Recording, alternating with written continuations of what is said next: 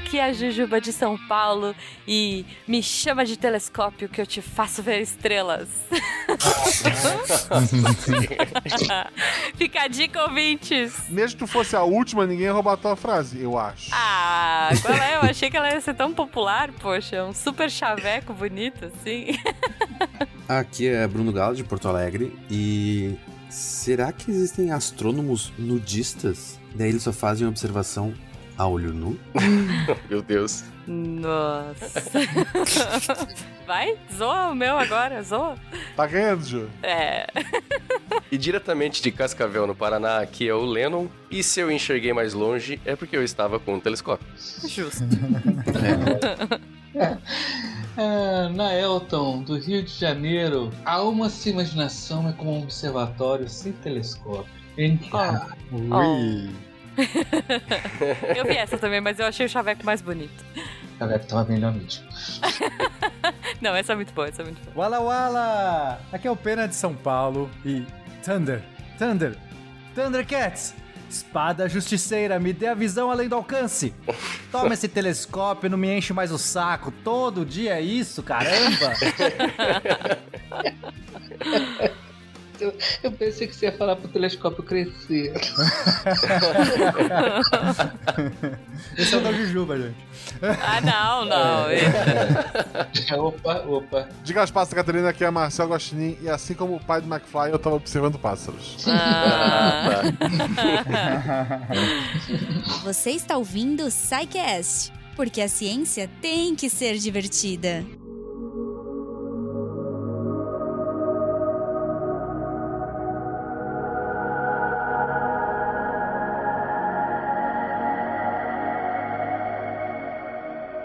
Muito bem, muito bem, time, queridos e queridas. Cara, eu tô muito feliz de estar aqui com um full team de astronomia, olha só. Estamos com a sala lotada hoje, porque pelo visto o tema vai ser um tema interessante pra gente dar uma observada, assim. É. é, trocadilhos. É, eu hoje eu tô. Eu vou ser cheio de trocadilhos, gente. Mas então vamos lá, me falem aí. O tema é telescópio, certo? Mas não foi sempre assim. Tipo, a gente teve coisas antes. As pessoas. Aliás, as pessoas não precisavam. Não tinha Netflix, né? Não tinha, sei lá, Candy Crush, essas coisas. Então as pessoas tinham mais tempo e tinham mais, sei lá, acho que era mais poético. Observar as estrelas e. Me contem um pouco aí desse histórico, gente. Bom, o telescópio é esse aparelho que serve pra gente enxergar melhor, né? Que dá aquela ampliada básica. Então, antes de ter o telescópio, as pessoas só olhavam com, com seus olhos nus, os nudistas. Uhum. Eram todos nudistas nessa época. Só os cópios, né? Muito bom. E, e assim, é, mesmo com. né, a gente parece que, é, sei lá, você fala para as pessoas observar o céu, as pessoas sempre pensam, ah, me dá uma luneta, me dá um, sei lá, um binóculo, me dá um telescópio. Uhum. Mas dá pra ver muita coisa a olho nu. É, isso é realmente muito. Quer dizer, hoje em dia nas cidades é mais difícil ver, talvez não dê pra ver nada, só vai ver aquela, É. né, aquela poluição básica. Não, dá pra, aquela... dá pra ver, tipo, Vênus, se pá. Às vezes com sorte, né? É, e as Três Marias. Eu lembro que minha tia sempre falava, olha as Três Marias. Mas então, além de Vênus, dá pra ver mais três planetas, né? Dá pra ver Olha. Marte, Júpiter e Saturno. Então, esses são os planetas que os. Ah, não dá. Não Ah, dá. não, assim, É, não dá. As- né, se você tiver sorte na cidade. É. No, no interior você vê tranquilo. No, no- interior você vai ver Gente. facilmente os, os quatro, esses quatro planetas. Gente, tô chocada. É, dá pra. Mercúrio é mais difícil de ver, né, o, o, o Nailton? Muito difícil. Só de madrugada, quando você não tem realmente nada o que fazer. Gente, mas é, Saturno dá pra ver olho nu? Eu tô muito Dá, dá chocada. pra- Você não vai ver os anéis, né? Assim. Não. Mas a questão o que você Não, chama tá de bom. ver, Jujuba. Você vai ver um pontinho ali, que é Saturno, mas, Tá. mas é bem visível. É, Saturno e, Que legal. e Júpiter, é, dá pra ver tranquilo. Marte, Vênus também, dá pra ver É. tranquilo. Mercúrio já é um pouco mais difícil, que é, depende do horário ali, né? Tá, Tem tá. que, é, tem que pensar que no início os caras não estavam vendo o astro em si, né? Vendo o detalhe. Eles mais estavam preocupados com o movimento deles, a, a posição, a chamada astronomia de posição, né? Que chamam Uhum. uh, pretensiosamente astronomia básica, né? Básica porque não tinha mais o que fazer, né? Os caras. Não, e os caras tinham uma precisão absurda, né? Exato. É, tinham que fazer aqueles desenhos do céu, né? Então, o pessoal. É, assim, assim, além dos planetas, dava pra ver as estrelas, né? Então, assim, é, Uhum. eu tô falando planeta, mas o pessoal acha que no céu só tem planeta. Não. Dá pra ver muita estrela. Então, primeiro, dá pra ver Cometa. muita estrela, cometa, dá pra ver constelação, né? Tudo mais. O Kepler e o Tycho Brahe tinham os, os melhores observatórios na época e não tinha ótica ainda, né? Os Uhum. caras mediam a posição com a precisão assustadora, usavam uns transferidores gigantes, assim, aquele que a gente comprou na escola, que a gente sabe pra que que é, né? Aquele cheio de risco.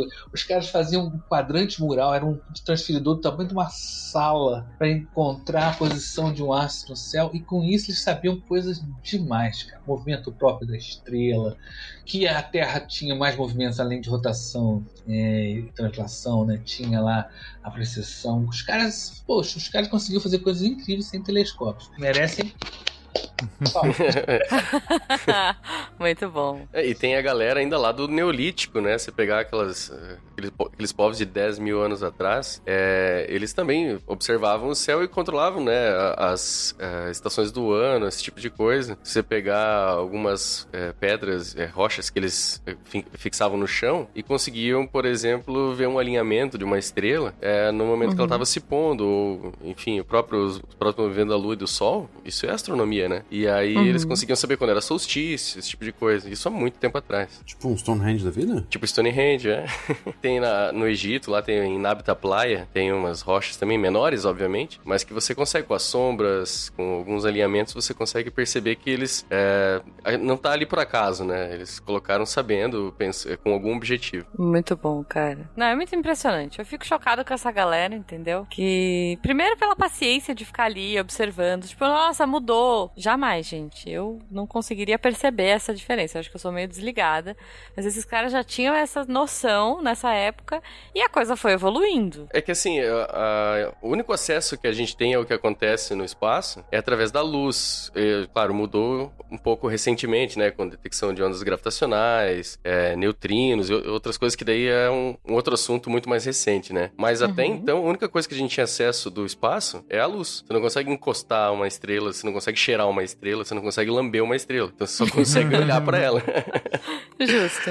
É, então você depende da luz. Então você, com- com- quanto mais você conhece o comportamento da luz, com- né, é, e dos materiais que interferem na luz, você consegue direcionar ela para fazer coisas que você quer. Então, é, quando ali no, no século 13, final do século 13, que foram desenvolvidas as primeiras lentes. Então eles perceberam que eles conseguiriam é, entortar um raio de luz, digamos assim, para você conseguir ampliar uma imagem, por exemplo, né? Então só ali em 1350, mais ou menos, que eles conseguiram desenvolver os óculos. Então assim você percebe Aqui, que tem- aqui tem um detalhe, Le- Lennon. Fala É, que a, a- assim, a lente já era conhecida há muito tempo atrás, né? muito tempo antes de 1300 e pouco. É, esses fenômenos de você curvar a luz passando por um vidro, né? um pedaço de vidro, um pedaço de cristal, já era conhecido desde, eu acho, lá dos gregos, acho que até antes. Tem re- registro até é da própria água, né? ah, a própria água, né? Mas no, no caso, assim, pensando já como uma lente, né? Que, que- então, qual é a diferença? Então, vamos- explicar, né, pro ouvinte. Quando a luz atravessa um-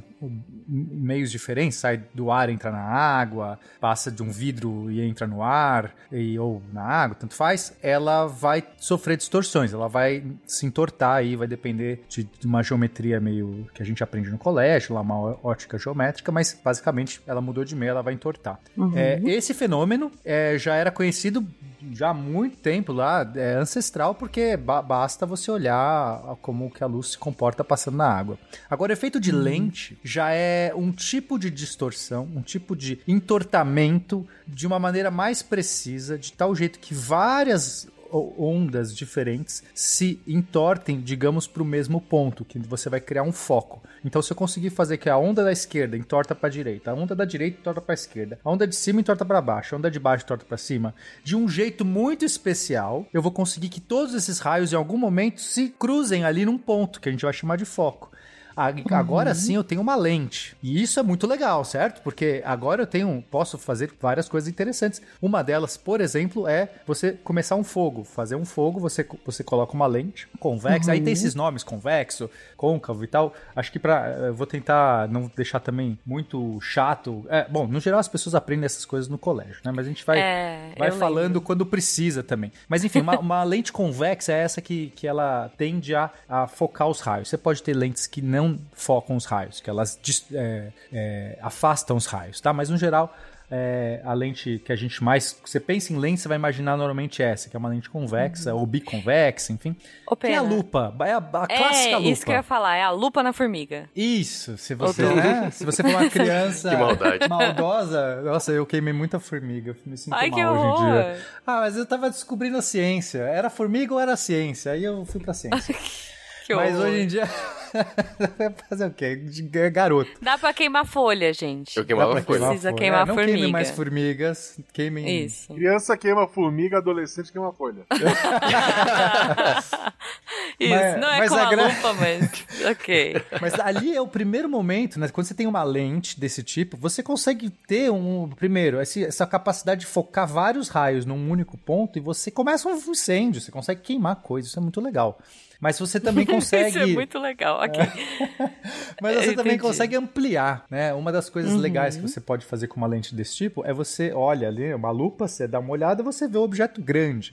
E isso já era conhecido, essas, é, mesmo essas propriedades de lente já era conhecido já na antiguidade. Na Idade Média, Uhum. isso vai sendo é, aprimorado bastante. A gente tem, o- principalmente os árabes, eles vão ser excelentes manipuladores de vidro, de de material óptico, eles que vão levar inclusive para o Ocidente. Grande parte desses aparatos, eles já, já tinham assim um desenvolvimento e aí chegamos nessa nesse momento que o Lennon disse, lá por volta de 1300 e pouco, 1320, que aí a gente vai ter já um essas lentes agora elas vão conseguir ser fabricadas, produzidas de uma maneira com uma precisão grande, de uma maneira é, mais com uma qualidade superior a ponto de, de poder ser comercializado. Então assim, esse é o momento que as lentes começam a aparecer de fato, assim, pro, a pessoa pode, ah, quero ir lá no vidraceiro e comprar uma lente, entendeu? Boa. É caro, é caro pra caramba, claro, né? Porque o vidro é um negócio caro, mas já tá assim, o conhecimento de como fazer uma lente já tá difundido. Sim, até, Uhum. até hoje é super caro tu comprar uma lente, só uma lente né, sem ser de óculos, É. sei lá uma que é. Gente, até de óculos. Próprio até óculos, de é. óculos. Eu fui ver kit pra laboratório de física,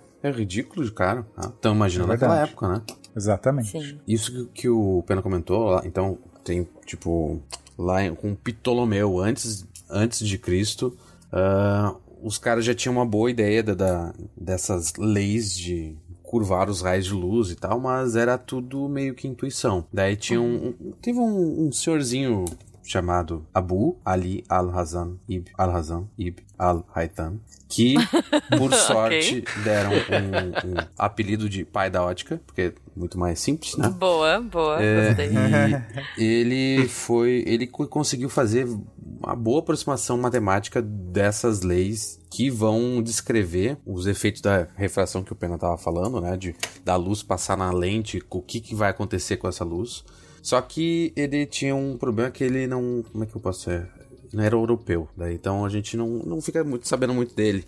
Mas é, lá por 1600 e pouco, o, a gente aprende aquela uma leizinha de seno e tatatã no colégio, que foi o senhor Descartes que conseguiu ah, descobrir, bom, ah, ah, chegar, chegar nessa, nessa lei e não coincidentemente, e aí que é a coisa legal, isso é em 1600. E agora a gente vai, nessa época, vai ter, como o Pena falou, a gente vai conseguir ter lentes mais baratas e a gente vai conseguir calcular a partir dessa lei, dessa parte teórica, a gente vai conseguir ah, calcular e ajustar essas lentes para fazer os telescópios. Então, o pessoal já sabia assim, ah, a lente funciona. O Ptolomeu disse, ah, ó, funciona, tá vendo? Raio de luz, formiga, foi. Só que é depois que a gente aprimora isso que a gente consegue trazer pra uma coisa ainda mais útil do que botar fogo em formiga e, e, e folhas.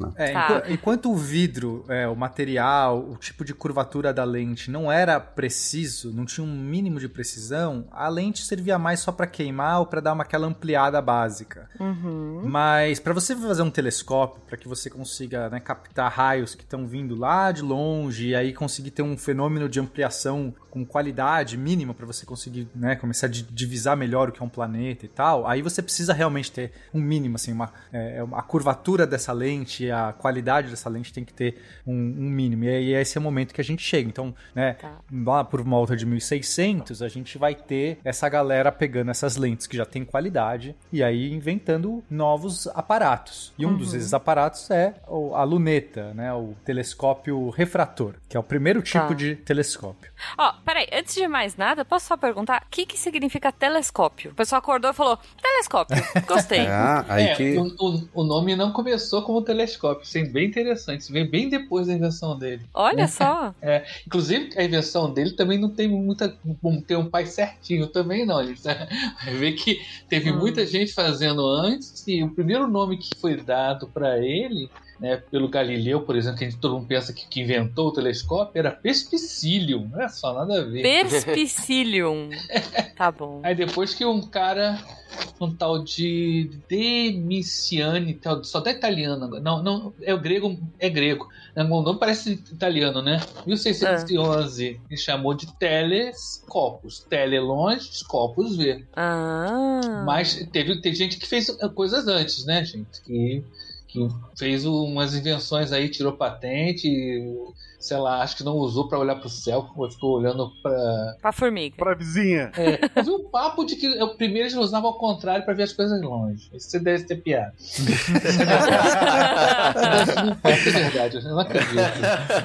ok. Bom, muito bom então. Telescópio, tele, telescopos. Sabemos a origem do nome, não foi o Galileu. Galileu, desculpa, você pode dar o nome pra esmalte, não pra aparelhos. Mas e aí? É, é que não tem essa lenda, né? Tem muita gente fala que quem inventou a luneta, eu vou falar luneta, gente, pra... porque a luneta é o, é o nome popular desse telescópio refrator. Tá? Então, Tá. só para deixar claro, o refrator é que usa lentes, não usa espelhos. Ele usa a propriedade da refração, ou seja, da curvatura da luz quando passa de um meio para o outro, no caso do ar para o vidro, para que consiga aquela ampliação, tá? E aí você precisa ter algumas lentes, no mínimo duas lentes em série, né? uma na sequência da outra, para conseguir esse efeito. efeito. Não dá para com uma única lente você conseguir ter essa ampliação. Ah, é? Na luneta não, era, são duas? Pelo menos duas, pode ter mais. Eita! Nossa, eu achei que fosse só aquela, aquele vidrinho na ponta que você fecha assim, ploft, que nem É os... por isso que não foi tão rápido para inventar o telescópio, né? Porque Ah. a, lu- a lupa já era conhecida. É uma lupa. Se fosse uma vita do sol, era uma lupa, né? É. É, nossa. né? Não, mas eu achei que fosse uma lupa com um coninho pra você olhar. Não, mas Não, faz não sentido. funciona. São dois, porque tem o, o que você olha. É, tem Ah, ocular, é olha lá os termos. É ocular, que é o- Tá. a, a lente que fica no olho, ocular. No olho. E a objetiva, que é a lente que fica no objeto. Quer dizer, não fica no Ah. objeto porque o objeto tá lá longe, mas Mas fica virado porque você objeto. Mais tá perto. vendo o objeto. fica mais perto do objeto do que seu olho. E, e- e tem outra E- coisa e- também, gente. Luneta não é um telescópio pequeno ou simples, né? É, Hum. o, é, é o telescópio refrator, independente do tamanho, tá? As É. pessoas costumam falar, ah, luneta, vai pensar... Luneta é ah, pequenininho. É, não, tinha luneta de metros, né? A ver isso mais adiante. Gente, tá bom, adorei. Então tá, mas agora sim, faz todo sentido a luneta. Tinha esquecido do, do vidrinho do olho. Então, Então tá. vo- então voltamos, né? Então, Refratores. é, o, esses- o primeiro telescópio, esse que a gente tá falando, ele é com lentes, ele refrata. E aí Uhum. o, te- o nome mais popular é, tele- é luneta. Luneta Uhum. porque é primeira coisa que começou-se a, a usar esse tipo de telescópio foi pra ver a Lua, né? Ah, justo. Luneta, Lua. Luneta, né? olha você aí. Vai, você vai apontar pra onde? Vamos apontar pra aquela coisa que tá lá brilhante? Vamos ver o que tem lá Pô, dentro. Que muda, né? Quero ver se é um queijo mesmo. Vai que tem formiga lá, eu posso queimar ela. Tá, então, assim, as coisas fazem sentido. O primeiro deve ter olhado pro sol, mas daí ele não pôde observar mais nada, né? É, esse, Meu Deus. Deve ter muita gente que ficou cego brincando de luneta. É, a soleta, a soleta não vingou. É, isso que eu ia falar. Soleta não vingou. A pessoa que olhou pro sol, uma formiga olhou e disse, bem feito. Toma essa. Sai de casa, vai agora pro seu quintal, vai pro telhado, vai pra uma calçada e olha pra cima, olha pro céu. A, a estrela vai parecer um pouco turva, mas ela tem um longo rastro saindo dela. Essa é a cauda do cometa. Mas, enfim, aí tem essa lenda de que o Galileu teria sido a pessoa que inventou a luneta. Mas não é. O que ele fez, fez muito bem, foi ele pegar uma ideia que alguém tinha inventado, aí né, discute-se quem exatamente foi o primeiro. Tem lá a patente. É, quem que. é, A patente acho que é do Hans Lippershey, não é isso? O cara que tem a patente. Isso. Não- Isso, holandês. É um fabricador de leites. o- é o holandês, Ok. né? Mas é, já era conhecido antes, assim. Tem algumas evidências de que é, já algum, uma- um pessoal já estava fazendo. Esse cara foi aquele, ah, vou patentear, que eu vi aqui, ninguém patenteou ainda, vou pôr aqui. Mas o fato é que o Galileu, que estava ali né, na região de Florença tal, nessa, nessa, nesse momento, nesse ambiente onde essas ideias, esses conhecimentos estavam sendo é, divulgados e comercializados, daí ele foi lá e falou, vou pegar esse negócio e vou e vou começar a fazer uma análise mais detalhada. E ele foi o cara, então, que realmente é, começou a mapear o céu nessa época usando uma luneta. Então ele ficou muito famoso porque ele descreveu aí, é, é, ele começou a observar Saturno, o- conseguiu ver lá os anéis, que não era bem anel na época, ele via lá mais uma azeitona, ele conseguiu ver as luas de Júpiter, quatro luas de Júpiter, ele conseguiu mapear várias é, regiões da Lua. Então, assim, o Galileu foi- ficou- entrou na história porque ele né, fez, fez ciência, vai, digamos assim, a partir da luneta, mas não foi o Massa. inventor. É, uma coisa Boa. muito importante que ele fez, que também o Thomas Harriot fez na- mais ou menos na mesma época, foi documentar as manchas solares. Porque. Esse ficou cego. É, será que essas manchas são na minha retina ou no. Não, eu, assim, Gente. particularmente eu não sei, eu não sei como que eles faziam para o que que eles usavam como filtro, né, Pra bloquear um pouco da luz do sol. Não é por projeção? Acho que eles projetavam já. Usavam raio-x. Ah, é, né? é verdade, pode- ser projeção mesmo. Raio-X é, é, é- é viagem no tempo, né? Tá aí, né? A Marie Curie manda lá uma capa. É que assim, Jujuba, você não precisa botar o olho, né? Você pode botar algum aparato atrás e, e essa luz que tá se concentrando, é, em vez de você colocar uma, uma formiguinha, você coloca um painel e aí ele projeta Tá. a imagem do sol naquele painel, por Um exemplo. bolsista. Ó, só, então peraí, só pra eu entender. Vou dar um exemplo, vocês me falam se tá certo. Eu lembro que quando eu tava no, no colégio, teve um eclipse. Nossa, que legal, eclipse. E aí a gente pegou. Um, não podia, né? Tinha aquela coisa. Gente, os ouvintes mais novos nem devem saber o que é isso, que é tipo filme de máquina. É filme pra máquina fotográfica. Que aí todas as crianças ganharam o seu filminho da máquina fotográfica pra olhar pro sol e ver o eclipse. Mas o professor falou: ah, quem não quiser ver, a gente vai mostrar na parede. Aí eles pegaram um espelho e é, jogaram, projetaram pra parede a- o eclipse acontecendo ali e ficou maiorzinho, melhor do que ficar olhando com o filminho de, de máquina. Seria mais ou menos isso? É isso aí. É, É isso. isso aí. Aí você Ah. consegue ver as sombras, né, as manchas solares, é, são os pontos mais escuros que tem no Sol. E aí você vai ver na parede ali um grande círculo super claro e aí algumas manchinhas ali, aí você consegue fazer essas observações, não precisa ficar cego. Justo. isso. Melhor, melhor. E se, se eu, casualmente algum ouvinte tiver uma lupa em casa, pode fazer, ah, por exemplo, vai num, num quarto escuro, abre a janela e bota próximo à parede, uma parede contrária à tua janela, e dá uma mexidinha com a lupa, assim, va- afastando e aproximando a parede, que em algum ponto eh, tu vai conseguir projetar a imagem da tua, pare da, da tua janela na parede. E fica assim, alta resolução, HD. Olha e, que e massa. é uma coisa simplíssima. Então que o pessoal faz há centenas de anos. E sempre quando eu faço isso no, no- na escola, assim, as pessoas ficam, meu Deus! Há centenas de anos a pessoa projeta a TV dela na parede. Não, janela só. A TV A não. janela? Nossa. E ela fica normal ou ela fica invertida? Ela fica invertida. Invertido. Ah.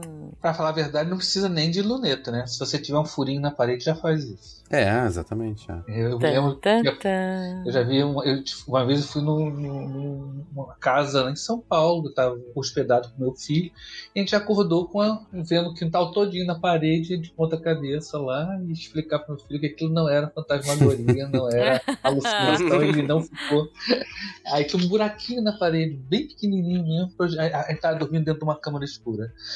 Que legal, cara, que legal. Bom, beleza, então já vimos É, vamos lá, então a gente tá na luneta ainda, a gente tá nesse esquema de refração, né? Só que essa luneta, ela tem um problema. Hum. É, ele tem um, um fenômeno que a gente chama de aberração cromática, que ocorre é, quando, quando- toda vez que você tem essa refração, né, esses raios passam de um meio para outro, Uhum. além deles entortarem, que né, a gente já viu lá na- nas aulas de física e o Bruno estava comentando, é, existe um, um espalhamento da- das cores. Como que funciona isso? Tá. Como imagina que você está jogando ali uma luz é, branca, tá? Então uma luz branca Uhum. vindo do sol, sei lá, não importa da onde. E essa luz a gente sabe que ela é composta de um monte de outras luzes de cores diferentes. Todas as cores Uhum. estão ali. Tanto é que quando você vê no arco-íris, basicamente a gente está vendo ali a luz branca se abrindo no seu espectro, nas suas cores, e a gente está vendo ali que dentro do arco-íris tem um monte de cor. Pink Bele- Floyd, tipo, Isso, Dark Side prisma do. Tá. Certo? Então, então quando isso acontece, toda vez que a luz passa, faz essa refração, passa de um meio para outro, pode ser num prisma, pode ser na água, pode ser no, no espelho, no, no vidro. Então, a, a, a luz é, a luz vermelha, ela vai é, refratar menos, ela vai entortar menos. A luz, sei lá, amarela vai entortar mais. A luz azul vai entortar mais ainda. Então, imagina que isso está acontecendo e aí vai chegar numa segunda lente, isso vai acontecer de novo. Então, quando você chega no seu olho essa, essa luz, você vê as cores das coisas meio estranhas. Nas bordas onde você tá. Imagina você tá vendo a lua bonitona ali. Na borda da lua ali, entre a, a lua e a escuridão da, da, da noite. Você vai ver um monte de cores, é como se fosse um mini arco-íris na borda da lua. É bem louco o fenômeno, assim, uma coisa bem, bem maluca. Mas no Tá. caso, pra quem quer ver exatamente a lua, isso não é bom. Você tá vendo ali essa aberração, a gente chama de aberração qualquer fenômeno óptico que não Uhum. é interessante, que você não quer. Ah, poxa, mó legal. O arco-íris em volta da lua. Assim não é, Então, eu não é acho legal, é, mas se você quer ver o arco-íris, não é aberração. Aí é, é, Ah, é algo legal, entendeu? Tá bom. Mas se você não quer ver o arco-íris, aí eles dão o nome de aberração cromática Ok. porque vem, tem a ver com cores. Então, esse Uhum. é um problema, um problema que esses telescópios tinham. Tem outros problemas, mas enfim, talvez esse seja um dos, dos, dos mais clássicos, assim, que Uhum. motivou, talvez, a, a eles procurarem outros tipos de jeitos, outras formas de conseguir essa ampliação, fazer esse telescópio, mas que não usasse lentes, né? Será que tem um outro jeito? Não sei, será que tem? Ah, tem que ter, tem que ter, gente. Vocês, já é, assim, tem que ter. Porque a gente não. É diferente hoje, não é esse esquema aí não que vocês estão falando de luneta hoje em dia. Mas ó, esse negócio de é, lente é, é muito legal, porque quando a gente está falando de fotografia, esses fenômenos, por exemplo, aberração cromática, acontece. Quando você, você pega uma lente de baixa qualidade, você vai ter aberração cromática, você vai ter aberração esférica, você vai ter alguns tipos de aberrações aí que a gente vai falar mais também. É, então, para você tirar essa, é, no caso, você não tem como, para você tirar foto, você precisa realmente de uma lente, não tem outra coisa que você, você consegue. Então, para você tirar a aberração cromática, você precisa ter várias lentes, uma enfileirada com a outra, que elas vão tentando uma corrigir o fenômeno da outra, entendeu?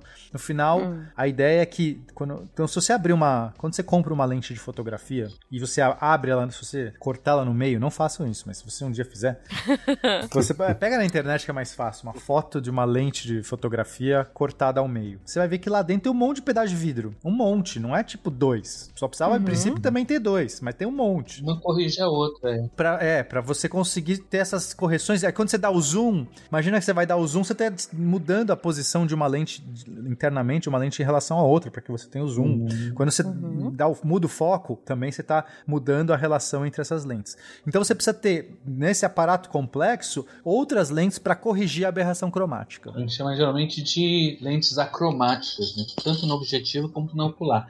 Todo telescópio vai ter que usar um ocular, então vai ter sempre um pouco de, de, de aberração. Só que você bota esse esse conjunto de lentes aí né, para tentar corrigir. Ou você faz uma coisa muito doida, que é você fazer uma luneta bem, bem, bem comprida para tentar diminuir a tal da aberração cromática. O tal do Evelio chegou a uns 12 metros de, de- Eita! Caramba. Gente. Não devia né? ser muito, muito bacana, assim, pra. Ah, deixa eu pôr Não é aqui no- prático, embaixo do não. braço e carregar pra ver se. É, não, era né? muito prático, não. Era um negócio meio bizarro. É. Mas tem uma coisa que é muito legal, an- antes até da gente entrar nos outros telescópios, é falar o que que faz um telescópio melhor do que o outro. Vamos pegar mesmo esse que a gente tá, que é essa luneta, certo? Esse que é de lente. É, você fala, ok, fiz, fiz lá tal. Mas, por exemplo, o Nelton acabou de colocar um telescópio mais comprido, ele você consegue diminuir a aberração cromática. Mas tem uma outra coisa que é muito importante, que é o tamanho da lente. Quanto maior essa lente, quanto mais, né, o diâmetro mai- maior, assim, Uhum. não espesso, quanto mais, mais larga, quanto mais larga for essa lente, mais luz ela consegue captar, né? Porque pensa que é, você vai ter uma área ali onde está chegando luz muito maior, e aí você vai conseguir colocar mais luz no final focada num pontinho lá no meio, né? Se você estivesse queimando uma formiga, você com essa lente, você conseguiria queimar o formigueiro inteiro, entendeu? Uma lente maior, Ponto. você consegue queimar. Nossa, vamos parar com essa analogia Ok. das formigas. É, coitada da formiga, gente. Queima a folhinha, vai. Se você quisesse fazer uma fogueira, você conseguiria Ok. fazer uma fogueira mais facilmente usando uma lente mais larga. Essa é a primeira propriedade que é importante entender. Quanto maior a lente, mais você consegue, mais poder de, de, de energia, mais poder de luz que você tem. Só que Uhum. é muito mais. Além de ser caríssimo você fazer um, um vidro um, né, muito grande, produzir Sim. esse vidro, você tem que. O alinhamento que esse vidro vai ter, porque quanto mais larga for essa lente, mais curva ela tem que ser, certo? Imagina, Juba, que para você focar um raio que tá indo lá na esquerda. Pega um prato, um vidro do, Tá. da largura de um prato, tá bom? Prato de Ok. comida. Então, você pensa que o raio que tá caindo bem no meio desse, desse vidro, ele não vai se distorcer em nada, ele vai reto, ele passa reto. O que tá um pouquinho pra direita, você quer que ele só distorça um pouquinho só, porque ele só precisa é, corrigir, digamos, pra focar com o raio do meio, ele só precisa dar uma leve, leve inclinadinha pra conseguir ainda assim chegar lá no ponto do foco. Agora, um raio mais longe, lá na borda desse, desse prato, ele tem que entortar muito, porque para ele chegar onde os outros raios estão chegando, ele vai ter que fazer uma curva grande. Sim. Então, esse prato, se você for transformar esse prato numa lente, você vai ter que curvar mais as bordas. Quanto maior, mais largo for esse prato, mais curvada tem que ser a borda desse prato. Então, fazer uma lente pequena é fácil, porque a curvatura é pequena. Não preciso curvar muito. Para fazer uma lente larga, gigante, eu tenho que curvar muito. E isso é muito caro, porque fazer essa curvatura, quanto maior a curvatura, mais difícil é a ferramenta, mais difícil é a precisão que você tem que ter para conseguir isso. Então, é, essas lentes, então, é, qual que é o objetivo? Fazer um telescópio com uma lente gigante. Só que isso não é só muito caro por causa do, do, do vidro, isso é mais caro ainda, porque eu preciso ter uma técnica e uma precisão maior. E isso é proibitivo. Então chega um ponto que você, você não consegue mais, entendeu? E outra, Na prática. vidro cada vez maior pesa muito mais, né? Vai ficando. A ponta é. do teu telescópio que tu vai botar pra cima vai ficar, sei lá, Vai quantas do toneladas, né? telescópio. É verdade, é verdade. Não, e pior ainda, Gente, e pior ainda, como tá. as bordas são muito mais finas que o meio, que assim, a lente você tem que segurar ela pelas bordas dela, né? Se você segurar no meio, você acabou com o teu telescópio, não enxerga nada. Então, ela, esse peso descarregando nas bordas que são mais finas, assim, uma, uma lente com mais de um metro, dificilmente ela não quebra, sabe? Então você vai fazer um negócio caríssimo, gigante, pra quebrar. Nossa, sim. É, até porque eu imagino que quanto maior ela for, mais fina ela vai ficar na ponta ou tanto faz? Você pode deixar ela ela mais espessa, mas se, se- o, o Pena falou que ela precisa ser mais curva, ter uma curvatura maior, quanto maior ela for. É, então. Então pensa que se a Uhum. curvatura é maior, no meio ela vai ser mais espessa ainda. Então se você quer deixar as Então, bordas pois espessas, é. vai muito material. né? Nossa, e mais pesado, né? Porque Mais o meio pesado grosso. Nossa, gente, vocês estão me dando um problemão. Não dá, não dá mais, acabou. Mas- É isso? Já vamos resolver, então. Vamos lá.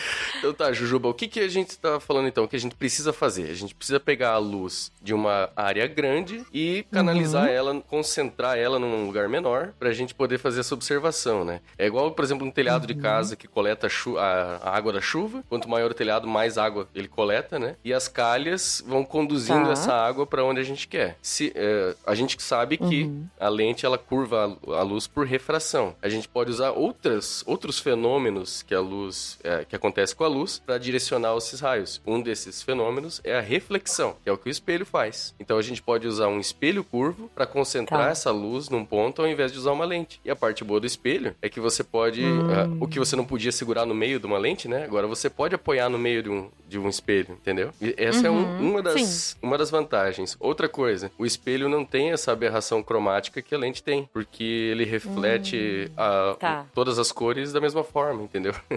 Então é mais um problema que você resolve. Uhum. Pô, por que, que eles não pensaram nisso antes, gente? Ah, porque espelho, pra fazer um espelho é difícil. Você precisa ter uma lente, você precisa ter inventado o vidro e depois, em cima do vidro, você tem que depositar uma camada de prata, muito bem feita. Não é Tá. tão fácil, que, que os, não. rom- Tá por que que os romanos vai. não faziam estrada de asfalto, né? Esses romanos, né? É, gente. Não, mas assim, agora, demora. agora falando sério, é, eles já existiam espelhos na antiguidade, tá? Uhum. Eles eram feitos com é, ma- metais polidos. Então você podia Tá. polir o bronze, pol- polir o, o aço, polir, Uhum. sei lá, as ligas, né, de diversos metais que eles tinham. Você consegue sim um espelho. Então fazer um espelho plano até que eles tinham. Só que era um espelho de qualidade muito baixa, tá? Sim, mas aqui não é plano, né? Então, aqui Esse não é plano. Então, precisa. primeira coisa, você Hum. consegue fazer um, um espelho plano? Consegue. Eles já conheciam esse fenômeno? Conheciam. Eles até faziam, Uhum. por exemplo, se você lustrasse um escudo, um escudo, sei lá, espartano, se você lustrasse, você ia ver, você ia se ver, você vê seu, seu Sim. rosto, você ia ver todo distorcido porque ele é curvo. Só que a qualidade é tão pequena, a- a- a- tem muito mais mancha, tem muito menos precisão. Não é como. Não é o espelho que você tem na sua casa hoje que você se vê perfeito.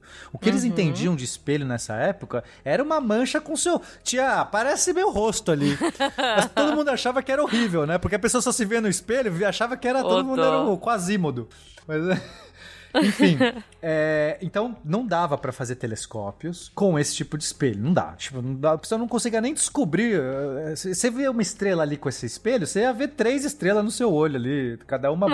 É, toda, mãe- é, tudo esfumaçado, não tinha como. Então, sim, fazer um espelho decente, você precisa ter uma, um- uma qualidade dessa deposição metálica, essa, essa polimento metálico muito alta. E, para fazer um telescópio, você tem que fazer isso de uma maneira curva. Então, você precisa ter, primeiro, inventado um jeito bom de fazer essas lentes curvas, para depois pensar em fazer um espelho a partir delas. Hum, boa. Mas aí a vantagem é, como é, que essa que o Lennon disse, né? Como a luz bate e volta, ela não atravessa. Então agora, tranquilo, você não tem nem esse problema das cores, da aberração cromática. Você pode escorar, apoiar o seu espelho, porque na luz não atravessa mais, tá tranquilo. Só que agora a gente tem outro problema. A luz bate e volta. Só que se ela volta, e aí? Eu faço o quê? Se eu entrar na frente do espelho pra enxergar, né?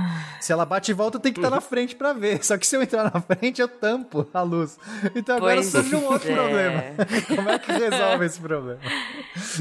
É uma boa pergunta. Como resolve esse problema?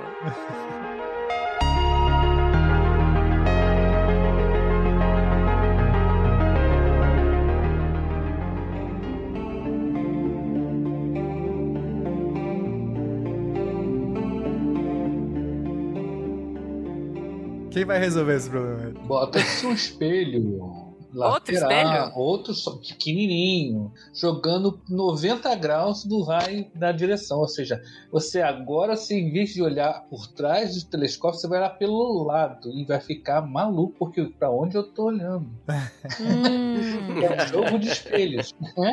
E é um espelho, dessa vez é um espelho plano, espelho careta. Né? Não tem curvatura, Uhum. não tem nada. É só para que você não ficar com o cabeção na frente do objetivo.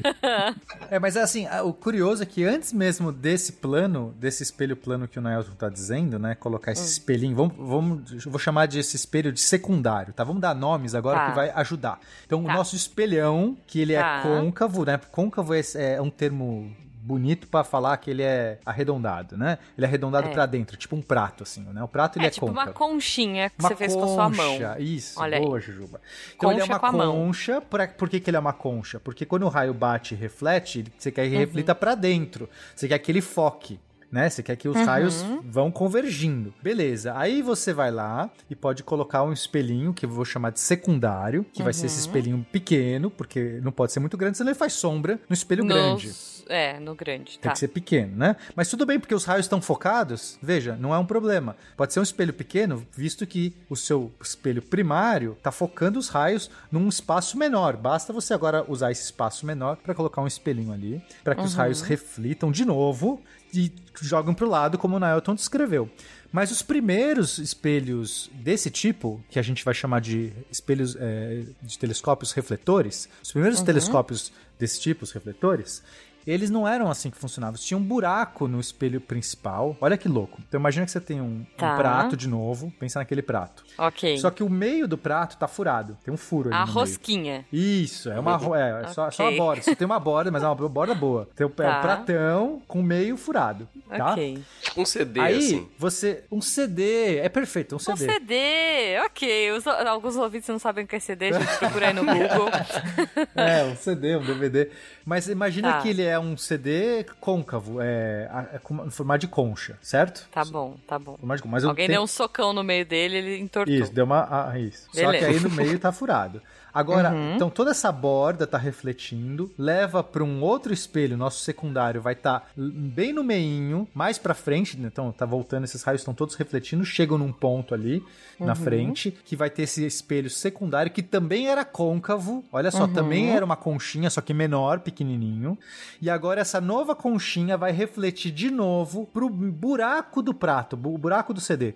Então, o- os raios dessa, desse segundo espelho vão refletir pro buraco do primeiro espelho, atravessar todo esse comprimento, atra- atravessa o buraco, e lá atrás você vai conseguir enxergar. Coloca uma, uma lentezinha ali atrás, para que Uhum. você possa então enxergar no seu olho. Tá. Então, esse, esse era o primeiro tipo. Só que esse tipo tem um- é, uns problemas. Primeiro, é porque ele vai ter. Você tem que fazer um secundário côncavo também. É difícil. Assim, cada vidro curvado que você tem que fazer é mais difícil, mais caro, mais complicado.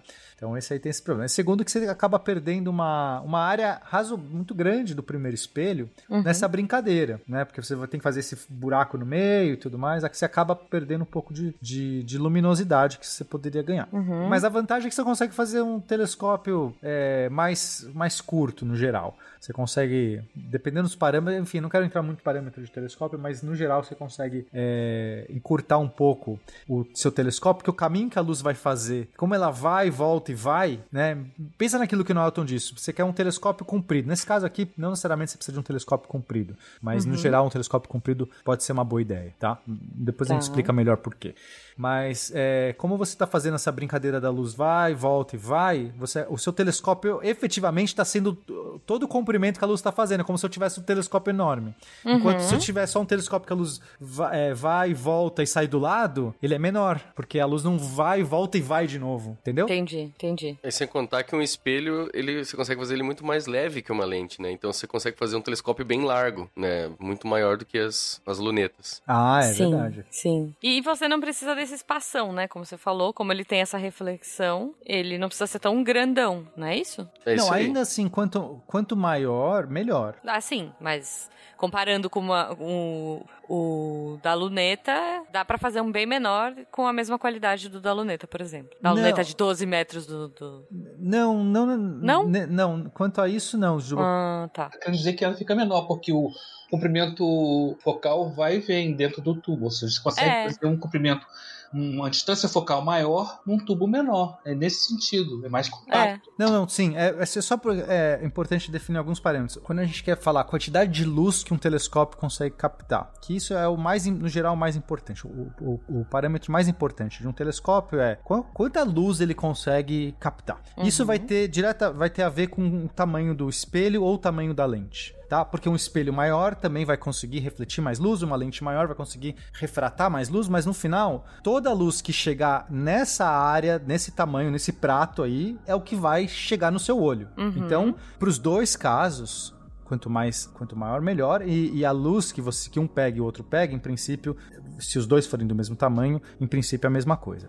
Existem outros parâmetros de um telescópio, que é essa relação, é uma a, a relação da distância do, do, do, do ponto focal, que aí pode ser relevante, e aí sim, isso muda, que é o que o Daniel estava explicando. É, são Mas duas grandezas. Um, um é, um é- é o tamanho da objetiva, principalmente, a abertura, né, quantidade de luz, e outra distância Uhum. focal, que é da, da objetiva até o ocular. A gente estava falando muito dos refratores compridões, né? Então, por isso, certamente a imagem do, do, do- do refrator compridão é, se você bota num, num, telescópio que tem espelho, você praticamente dobra. Como se você pegasse um telescópio refrator e dobrasse ele ficar mais compacto. Mas sim, Uhum. a, a questão da abertura do, do tamanho do, do objetivo também é fundamental para outra questão, para a questão da, do ganho de luz. Enquanto a, a objetivo, o tamanho do objetivo determina a resolução, a capacidade de distinguir detalhes e a quantidade de luz, a distância focal, o tamanho, vai de- determinar o aumento máximo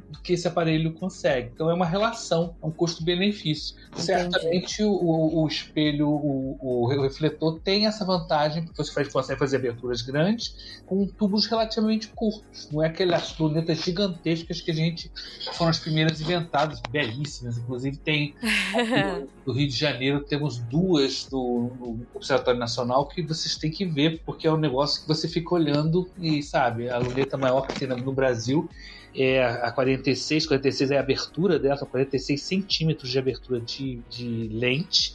O Uhum. comprimento é mais de 7 metros. Um Nossa, legal. enorme. Pô, manda uma foto pra gente. Tá, vou ver se Tenta pôr no post. Vou, vou pegar a foto aqui. Mas é um negócio que impressiona. Você fica olhando e é, né? ah, você fica meio babando, assim, sabe? Aham, que demais. Mas, ô Juba, agora a gente pode dar nome para esses telescópios que a gente tá falando aqui. Talvez agora é o momento pro ouvinte, né? A gente já explicou vários deles, mas vamos dar nome para Uhum. facilitar. Então Tá. vamos lá. Primeiro a gente tinha os telescópios refratores, que eram com lente, luneta. Sim, as Agora temos, lunetas. agora temos os refletores, que são esses com espelhos, ok? Uhum. Que é mais parecido do que a gente tá acostumado quando a gente pensa em telescópio hoje. É, hoje quando você fala, ah, vou comprar um telescópio, no geral é isso que você tá pensando, é um refletor. Sim. Sim. Agora, a gente já viu que tem esse com furo no meio, que Uhum. esse é um, a gente chama de gregoriano, é, que apareceu inclusive antes do outro tipo, que Tá. é que tem o primeiro espelho côncavo, o segundo espelho côncavo e joga de novo a luz para pro meio, pro buraquinho Pro meio. ali, Uhum. tá? É o gregoriano. O, o Gregoriano é dos CDs. Do tá? CD, isso. Quem inventou esse cara foi um tal de James Gregory em 1663. Só que daí o, o Newton, Isaac Newton, foi lá e melhorou esse telescópio. Ou melhorou. Ele alterou para um tipo de, mon- de, de, de efeito que é esse que o Naoto já descreveu. Como que é, então, só para recapitular. O espelho secundário, em vez de também ser côncavo, em vez de ser curvado e, a- e apontar para o meio do CD, ele agora aponta para o lado. Ele é um espelho plano, Uhum. então é bem mais fácil de fazer. Ele é só um espelho planinho. Sim. E aí ele direciona toda a luz que chega nele só pro ladinho e você põe o olho do lado do telescópio. Esse a Boa. gente vai chamar de newtoniano, justamente porque foi o Newton que inventou. Tá, que esse é aquele que a gente tá mais acostumado, que a galera põe o olhinho do lado e tem o tubão pra Isso. cima, beleza. Perfeito. Só que aí, é, né, nessa história aqui, a gente tem em 1966, ou seja, bem lá pra frente, um outro cara, um, chama- um cara chamado John Dobson, ele adaptou esse telescópio newtoniano para um tipo de montagem, que é a montagem? É o jeito que você é, prende o tripé, o jeito que você coloca o seu telescópio preso no chão, né? O seu telescópio tem que ter algum jeito, tem que estar preso, né? Apoiado, escorado em algum lugar, que vai estar preso no chão. É um tripé, alguma coisa assim. No Sim. caso do Dobsoniano, é, que é o que esse cara inventou, ele apoiava é, é, um jeito mais simples, mais barato de fazer essa montagem, que você não precisa ter um tripé todo complexo e tal, que é, é, ele simplesmente apoia a- o bojo, do, a parte de baixo do telescópio no chão, e é uma caixinha que gira, um negócio bem interessante, assim, bem mais parrudo, digamos assim, porque imagina que você tem um telescópio pesado, se você põe um tripézinho fino, ele treme, Já não é. adianta nada, não adianta. Sim, fora que o vidro vai cair, não vai dar bom. Exato. é. Isso é uma Tá. coisa interessante, que é o seguinte: é, as pessoas às vezes elas compram telescópios e, sei lá, pensando no espelho, certo? A primeira coisa que. Aliás, antes, antes disso, dica, dica para você que quer comprar um telescópio, né? É, não vá pelo número de vezes que ele amplia. Esse é o primeiro erro, né? O, o fabricante vai colocar, "Ah, o telescópio amplia 500 vezes. Ok. Aí Você você pode compra. ver a formiga na lua. É, você fala, nossa, é esse Tá. que eu vou comprar. Gente, calma. O que você tem que ver, a primeira coisa que você tem que ver do telescópio é o tamanho do espelho. Porque não adianta nada ele aumentar 500, 300 vezes e o espelho ser tão pequeno que você está aumentando um borrão 300 vezes, tá? Então, o que, que é o importante do seu telescópio? O quantidade, a quantidade de luz que ele capta. E isso é o tamanho do espelho. Isso é muito fácil de você ver porque é o tamanho do tubo. Quer dizer, aliás, não necessariamente. É, Hum. se, o se o tubo for pequeno, certamente o espelho é pequeno. Agora, se o tubo for grande, talvez o, espelho seja pequeno, porque é uma sacanagem que esses fabricantes de telescópio fazem. Coloca um Hum. tubo largo e lá no meio coloca o espelho pequeno. Aqui coloca o espelhinho, aquele espelhinho laranja de. É, é uma sacanagem. Não, gente, é sério isso, porque tem um que tem de, de gente querendo comprar um telescópio barato. Ah, achei aqui em promoção, aumenta 500 vezes, tem um tubo grande. Você vai ver o espelho lá dentro. É um espelhinho, certamente. É o espelhinho de feira, aquele É o de feira. Então, assim, gente, Ok. é primeira coisa, vai comprar um telescópio, dá uma olhada no tamanho do espelho dele, tá? E aí, quanto maior, no geral, melhor. Claro que se o espelho for de baixa qualidade, também não quer dizer nada. E aí você tem que ver. Enfim, eu não, aqui não é um guia pra comprar telescópio, aqui é um guia pra não ser enganado. porque comprar telescópio é muito complicado. Se você quiser né, fazer uma pesquisa e tal, na outra acho que vai ter muito mais dica pra dar. Mas o mais importante aqui é, primeira coisa, o tamanho do espelho é o que vai dar essa capacidade de resolução, capacidade de enxergar alguma coisa, tá?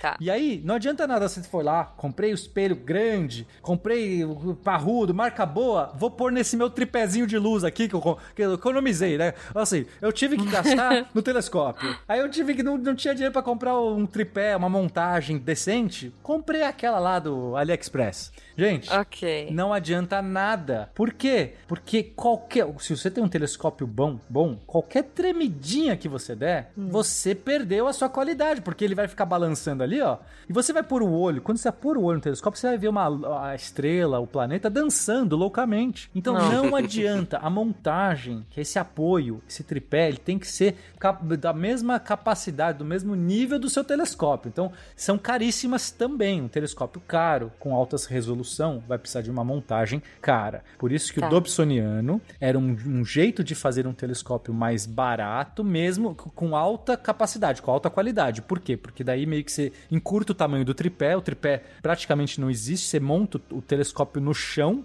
uma base rotativa grande no chão, e aí é um jeito de você falar, olha, meu, meu telescópio não tem tripé e ele não vai tremer porque ele tá, tipo, quase que ancorado no chão. Uhum. É isso, desculpa, fiz um, um adendo grande, mas acho que era bom as, as pessoas entenderem isso.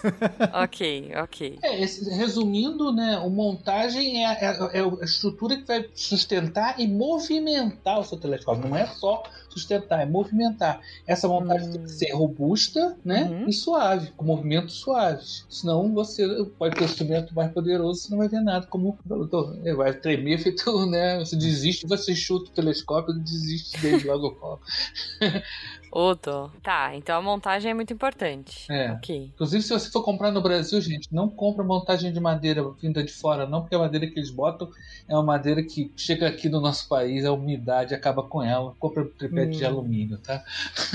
se for comprar tripé. Sai de casa, vai agora pro seu quintal, vai pro telhado, vai pra uma calçada e olha pra cima, olha pro céu. A, a estrela vai parecer um pouco turva, mas ela tem um longo rastro saindo dela. Essa é a cauda do cometa. Ok. E como é que funciona essa montagem, então? Porque você falou que é importante pro movimento também, né? Isso. Como é que é o movimento de um telescópio? Exatamente, ela tem que ter eixos. Todo, todas essas montagens vão ter pelo menos dois eixos que Uhum. vão movimentar o instrumento. O mais simples é você fazer um eixo vertical e um horizontal, tipo máquina fotográfica ou máquina Tá. de câmera de vídeo. Esse é, é fácil, mas o, o céu não move assim, né? Infelizmente não move assim. É. É. Você tem que A inclinar. não esse- ser que você esteja no polo, talvez. Aí você se Exato. deu bem.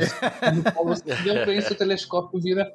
Agora, você tem que botar os eixos paralelos aos- ao, eixo de rotação da Terra. Um deles, pelo menos, tem que ser paralelo ao eixo de rotação da Terra para que você possa fazer um movimento em torno desse eixo e acompanhar a noite toda lá o seu ácido. É tá? assim, só, só pro, pro pessoal que nunca observou entender que é, quando você tá vendo lá uma- um objeto no céu, uma estrela, a lua, tanto faz, é, você vai lá, alinhou, às vezes demora para alinhar, porque você tem que usar uma lunetinha, um outro telescópio né, menorzinho para ter uma noção mais ou menos onde você está apontando, o seu telescópio grande, a gente chama de buscadora. Aí você foi lá, alinhou, tal, não sei o que, travou, beleza, vou observar a lua. Passa um minuto, dependendo da ampliação que você tá, a lua já foi embora. assim, é rápido, Tá. você fala assim, ué, mas a lua demora pra andar. Não demora. Quando você tá no- numa ampliação grande, ela anda, mas ela vai. Se você tá com uma estrelinha, ano. às vezes tá com uma estrela alinhada ali, aí você vai mostrar pro amigo, ah, aqui ó, vem, vem, vem, vem. Quando ele olha, ué, não tem nada aí. Como não tem nada? Aí você, olha, já saiu. Aí você, e, e vai embora. Jujuba, o negócio vai embora. Então é por isso que o que o Naoto tá falando é, se você tem uma montagem que o, eixo, um dos eixos do telescópio já tá na mesma orientação do céu, no mesmo ângulo que o céu gira, aí pra você caçar a lua, é só você girar um pouquinho. Ah, ela tá, Tá. pra cá, gira mais um pouquinho. Agora, se você não tá com ele alinhado, pra você caçar a lua, você tem que girar em dois eixos, porque um eixo entendi. tá indo pra cima, o outro pra direita, só que a lua tá indo na diagonal. Então você tem que ficar combinando dois movimentos. Nossa, só que quando você tá entendi. enxergando, você ainda enxerga ao contrário, né? Você tem é estranho. A sua mão quer levar o telescópio pra direita pra você girar a lua pra direita, só que é o contrário. Então no Nossa. final, você fica, ah, vai pra cá, vai pra cá, mexendo em dois eixos, você não acha. Então a importância de você ter uma montagem que você consiga alinhar é, com um dos eixos da rotação da Terra, que a gente chama de montagem equatorial, é, pô, vai te dar um tempo de observação bom, uma qualidade de observação boa, né? Uhum, Jujuba, uhum. imagina, Bom, imagina o seguinte, ó, essa montagem equatorial. É, é, Tá. Faz uma arminha com a mão. Imagina que o Tá. teu, dedo, o teu dedo indicador, você aponta Hum. pro mesmo ponto no céu onde o, o eixo da Terra tá girando, né? Assim, Tá. imagina que você tá numa, numa cadeira dessas de escritório que gira, né? Você começa a girar assim, você olha pra cima, você vai ver que tem um ponto no teto que todo o resto tá girando em volta daquilo, né? Esse é mais ou menos o seu Uhum. Sim. eixo de rotação. Tipo, a lumi- tem uma luminária em cima da sua cabeça. É, tá, tá tudo girando em volta daquele ponto, né? Então, se a gente. Agora, aqui que a gente tá no hemisfério sul, se você olhar pro céu e acompanhar o movimento que o céu faz à noite, por causa da rotação da Terra, você vai ver que tem um ponto lá, que é o que a gente chama de Polo Sul Celeste, que é esse ponto onde fica rodando em volta. No Polo Norte é o Polo Norte Celeste. Então você aponta, Tá. imagina que você aponta seu dedo indicador pra esse ponto e o seu dedão é o tubo do seu telescópio que vai achar a estrela que você quer acompanhar, entendeu? A Entendi, seu- entendi. Então o seu dedão apontou pra estrela, Saquei. quando a Terra girar, você basta girar teu pulso, que você continua na mesma linha onde essa. Não precisa ser só a minha, tá, gente? Pode ser o L também. Eu não gostei desse- dessa referência de arminha. Como não esquecer isso? Fa- faz o É. L. O L funciona. Fazer um L, gente. É um L, valeu, Um Guaxa. L, vai. Obrigado. Tirou essa impressão ruim que ficou. Então começar de boa. novo. L de Lennon, ninguém vai esquecer. É. Faz um L de Lennon da mão, aponta o indicador para o eixo de rotação da Terra e o seu dedão é o telescópio que você vai apontar para tua estrela. Quando a estrela andar no céu por causa da rotação da Terra, é, você basta girar seu pulso, entendeu? Que daí você vai chegar no ponto onde a estrela estava. E como a rotação da Terra é Entendi, mais ou menos é mais ou menos constante, entendeu? Você co- consegue acoplar nesse, nessa tua montagem um motorzinho, que ele vai girando o seu telescópio sozinho. Então você vai lá, alinhou, Que pronto. massa! Então, não isso precisa é muito... ficar procurando. Não precisa Não, ficar você procura procurando. uma vez. Uma vez que você É, acha, ele não perde mais. Olha! É muito gostei. bom isso. Gostei disso, gente. É legal porque você pode fazer aquelas fotos de alta exposição, entendeu? Você pode acoplar uma câmera ali Ah, e pegar esses Entendi. objetos mais apagados e fazer imagens melhores. E também, agora, pro pessoal que é, faz streaming, né, online, é, é, pela, pela internet, você pode pegar um, Uhum. um eclipse, por exemplo. Você vai fazer a transmissão do eclipse, aponta pra lua e deixa rodando lá. Hum, olha só. Isso é- Mas isso é veja, legal. isso só é possível é, se você usar essa montagem equatorial. Ou seja, Tá. essa que você. é, o, o- o eixo de rotação do tripé, da cabeça do tripé, Uhum. esteja. A, a- a- consiga alinhar, consiga ficar numa diagonal, né? De um Uhum. jeito, de tal jeito que se alinha apontado ali pro Polo Norte ou pro Polo Sul, da onde você tá. Se você tá numa montagem daquela mais, mais que o Neto já falou, que a gente chama de azimutal, que é mais simples, que é só Uhum. vertical e horizontal, ali você não tem como. Você pode acoplar o motor, só que ele vai girar o seu telescópio ele não vai apontar pra estrela. o motor vai girar, o telescópio vai ficar girando. Ah, Gente, não tem um que eu ponho assim, quero ver a lua. Tipo, Tem, clico tem, no é- botão é lua e, e- Ah, gostei, gostei. Não, mas eu quero um que tem assim, ó, tem as fotinhas, tipo, Saturno, Lua, Três Marias. Aí eu clico no botão Três Marias. Três olhos. você, pode ligar, você pode ligar o seu notebook a um, a um, a um telescópio e você fazer isso tudo pelo notebook, né? Ah, olha aí. Boa. clica lá Gente, que coisas ficha. modernas. É, mas é tô, mais tô chocada. não é uma coisa tão fácil, mas é mais dá pra fazer. Ô, Nelton, dá pra, dá pra fazer com Stellarium, sabe dizer? Dá, dá pra fazer com o Stellarium. O que, que é o Stellarium? É um programinha, um planeta, programinha planetário, um dos mais simples que tem, gratuito. Ele Ah, controla aí. o telescópio. O- o- a, a- Que legal. a complexidade está no telescópio, não no programa, né? Entendi. É, o programa joga as coordenadas. Tudo que ele faz é quando você clica clica na Isso. estrela lá, Três Marias, o, tele- o programa diz, essa coordenada é tal, tal, tal. Aí ele joga essa coordenada pro seu telescópio. Manda pro motor. Ah, Aí o seu isso, telescópio vai alinhar. Agora, se o seu telescópio for meia boca, ele não vai alinhar direito, porque não vai, né? É isso que o Nato disse. É tipo, Uhum. o motor, a precisão, tem que vir do seu telescópio. Tá. Não, mas muito bom. Eu tô vendo umas fotos aqui, se depois, é, se eles forem pro post, ouvintes, deem uma olhadinha no post, assim, interessante essas montagens. Tem uns super grandões, assim, com um monte de coisa. É, dá até medo de, de mexer nisso aqui. Tem que ligar o, o motorzinho mesmo, porque eu mexendo nisso, nossa senhora, eu não ia achar a lua nem, nem com reza braba. É, é isso que é importante pro ouvinte também tomar cuidado quando for comprar o telescópio, né? Porque, igual o Nelton falou ali, o azimutal, não, não é que ele é uma montagem ruim, ele tem suas propriedades, suas características. Se você quer um telescópio Uhum. plug and play ali, que você monta ele e, e sai caçando os objetos, né? Isso é, é uma boa Uhum. opção, o azimutal. O equatorial você tem que ficar alinhando, você tem que inclinar ele conforme a latitude, você tem que achar o polo sul celeste. É, e, Tem e os trabalho. equatoriais são muito mais caros, porque a montagem é, é, é caríssima, né? Assim, você tem um, um tripé que você tem essa precisão, essa rotação, é muito mais caro. Essa montagem Tá. azul que tá aqui, por exemplo, é usada para caçar satélite. Essa que tá aqui, Olha. que tá Caramba. desenhada aqui bonitona, que deve ter assustado. Pois é, gente. Não, ele- então. Isso aqui é, ele, é- ele é extremamente parrudo, né? É, é resistente, robusto. Uhum. E ele não tem como você operar um bicho desse sem estar ligado num computador, um programa, né?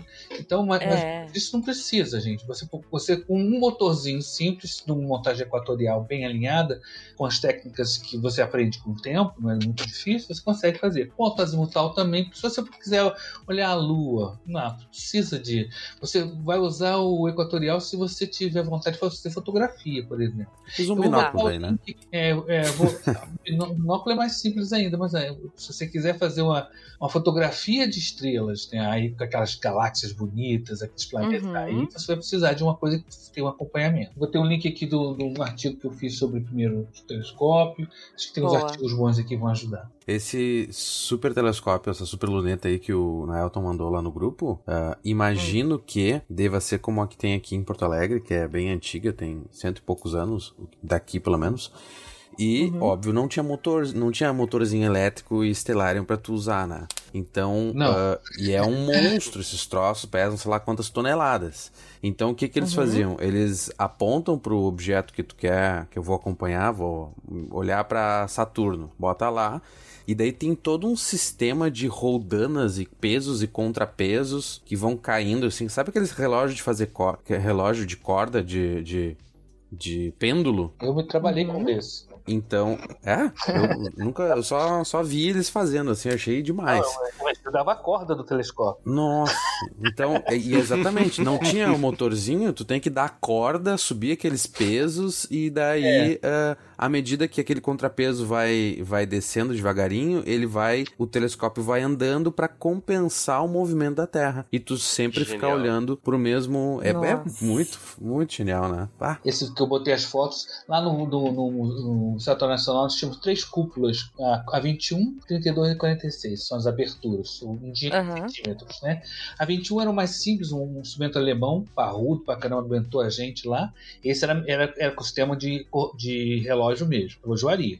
O, a 32 com Uhum. motor eletrônico que a gente usou para ver o Harley, né? E a- essa 46 também a gente usou para ver o Harley, mas esse já tem o motor também, porque essa é um monstro, né? A abertura de Nossa. 46 centímetros, imagina, bota aí do seu braço 46 centímetros é a lente. Não, o, o ouvinte vai ver a foto porque vocês vão pôr no post. Eu acho que e são 7 metros, a 21 são 3, 32 são 7, acho que 9 metros, eu não tô lembrando agora o tamanho certinho, mas depois eu posso dar esse valor. É, é um bichinho grande. Muito grande. Bom, mas então tá. Então, assim, vocês já me ensinaram que, como que é legal comprar o, o telescópio, vocês já me ensinaram a base, agora pronto. É só olhar a estrela e tá tudo certo. Não é isso? Assim, tem outros tipos de telescópio que misturam é, as características do refletor com refrator. Então ele tem os, as duas é, os dois componentes. Você vai ter espelho e lente. A gente Uhum. chama de Cassegrain. E aí o nome técnico disso é catadióptrico. Olha que nome bonito. Nossa senhora. tá. Você já pode pôr um, um monóculo pra falar esse Bonito. É, pois é, pois é. Bom que você já vem com a lente ocular. nome. Já vem com a lente ocular. O meu nó. Ai, meu Deus. Desculpa, Ah, gente. meu Deus. Ok. Não, mas é, tirando aquilo que o Pena falou lá atrás, né? Assim, ah, se você tá na cidade é mais difícil, se você tá no interior. A partir do momento que eu tô num lugar, tipo, no interior, assim, é fácil. Resolveu. É só olhar a estrela e ela vai estar lá, bonitinha. É, vão ter muitas estrelas, né? Você tem que apontar pra. Escolhe uma ali. Agora, normalmente. Sim. Assim, se, se a questão é observar, né? Aí você tem que ver o que você quer ver. É, e, e aí, né? Astronomia é um negócio magnífico, porque você pode desde ver planeta até galáxia, até cometa, Uhum. até você querer, sei lá, fazer fotografia. Você tem, né, ver Via Láctea, que é, né, conseguir ver aquela faixa do céu e tal. Então, assim, depende muito do que você quer. Mas, sim, é muito fácil uma pessoa que tem um equipamento que vai num lugar, né, que não tem a poluição é, luminosa, ou seja, que não, não vai ter um monte de luz da cidade, que não vai ter. Vai lá no interior, vai num lugar mais tranquilo, ou sobe num lugar alto, numa cidade, né, tenta buscar um lugar alto, você vai conseguir ver muita coisa. Uhum. Que daí não é, não é difícil, né? Aí, dependendo do que você vai querer ver, você dá, dá uma procurada na internet, ou como onde caçar o astro, ou, ou seja lá o que você quer ver. Uhum. E, e tal. Mas, obviamente, você tem que saber que montagem que vai ser a mais indicada para o que você quer ver também, que é aquilo que a gente estava falando. Porque não adianta nada você querer ver, sei lá, galáxia na montagem é, é, newtoniana, na, na montagem azimutal, porque você não vai conseguir. Tipo, é, você, vai precisar de uma. O seu telescópio vai, vai precisar ter uma ampli- ampliação tão grande que aí ele vai. A, a- galáxia vai sair do seu, do, do seu telescópio instantaneamente, se você não tiver um motorzinho ali que vai, vai alinhar para você.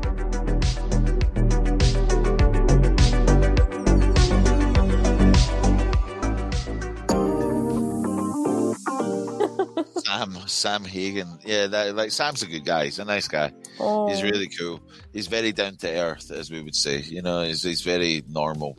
Just a normal Down to guy. earth. Down to. Yeah, he's very down to earth. Ah, down Meaning- to earth. Ok. Yeah, meaning he doesn't care that he's a celebrity. He's just Aham. Oh. works work for that guy. Gente, vocês vocês entenderam que hoje eu tava gravando com um ator, um professor, ator, que fez Outlander. Olha só, eu tô. Eu, se tudo der certo, se todos os astros ajudarem, ano que vem eu vou visitar a Escócia.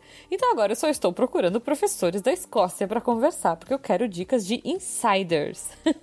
e hoje eu conheci o Ian, esse professor incrível, que além de morar em Edinburgh, que eu aprendi a, falar Edimburgo agora, Edinburgh. Além de- dele morar lá, ele gravou Outlander, olha só, está gravando as temporadas aí, ele é um Redcoat. E foi muito legal, ele tava me falando como é, do, do contato dele, as fofoquinhas com os protagonistas aí, com os personagens da série. É, eu deixei um pedacinho da fofoca pra vocês, mas se vocês quiserem saber mais dessa história, vocês vão lá, cliquem aí no post e façam aula com ele. Ele é muito querido, muito legal, assim, e, poxa, foi um jeito muito bom de comemorar é, o aniversário do Cambly. Olha aí, o Cambly, gente, está fazendo 10 anos agora em junho. E é- os professores são assim, entendeu? Eles são locais, eles sabem muito, eles são muito divertidos, são muito atenciosos, são atores do Outlander. Estou muito empolgada, vocês não têm noção que eu acabei de sair da aula com ele. E assim, obviamente já favoritei, ele é ótimo e eu recomendo que vocês façam isso também. Bom, se vocês quiserem fazer aulas com o Ian ou com qualquer outro professor, eu sei que tem outros atores aí, parece que outros influenciadores é, que estão fazendo aula com Cambly já acharam é, atores no Canadá. Então, olha aí, fica a dica se você gosta. Vai atrás, vai atrás, gente. Mas eu acho que todos os professores do Cambly são muito, muito incríveis. E para você conhecer o Ian e conhecer os outros professores legais e incríveis do Cambly, eles estão liberando no site os planos trimestrais. Olha só. Lembrando que esse plano não fica disponível no site geralmente. Então, assim, se você tem interesse em fazer um plano trimestral, não perde tempo, corre lá. Você entra no site do Cambly, C-A-M-B-L-Y.com, usa o nosso código SciCastBDay, que é o diminutivo de birthday. Então entra lá, SciCastBDay Day ou clica no link que vai estar aí no post que você já vai direto com o nosso cupom de desconto aplicado e você vai ganhar 30% de desconto nesse plano trimestral, além da aula grátis para experimentar e se apaixonar pelo Cambly e fazer fofoquinha de Outlander com o Ian. Gente, sério, corre. Essa chance está imperdível. Não deixem de usar. Aproveitem SciCast B-Day. A gente tá. Você, ouvinte que tá ouvindo isso no dia 10, nessa sexta-feira que o episódio tá saindo, corre, porque esse desconto vai ser válido até o dia 12. Então, se você tá ouvindo isso daqui no dia 10, você corre, porque esse desconto só vai ser válido até o dia 12, tá bom? Então você tem dois dias para aproveitar. Olha aí, 30% de desconto nos planos trimestrais. Corre, aproveita é, e depois vem me contar o que, que vocês acharam. Olha só, eu descobri que yes! Na Escócia, eles usam o AYE. É uma forma que eles usam muito para falar lá, então eu aprendi hoje aí. E eu deixei aí essa fofoquinha com, com ele com uma expressão, né? Que é down to earth.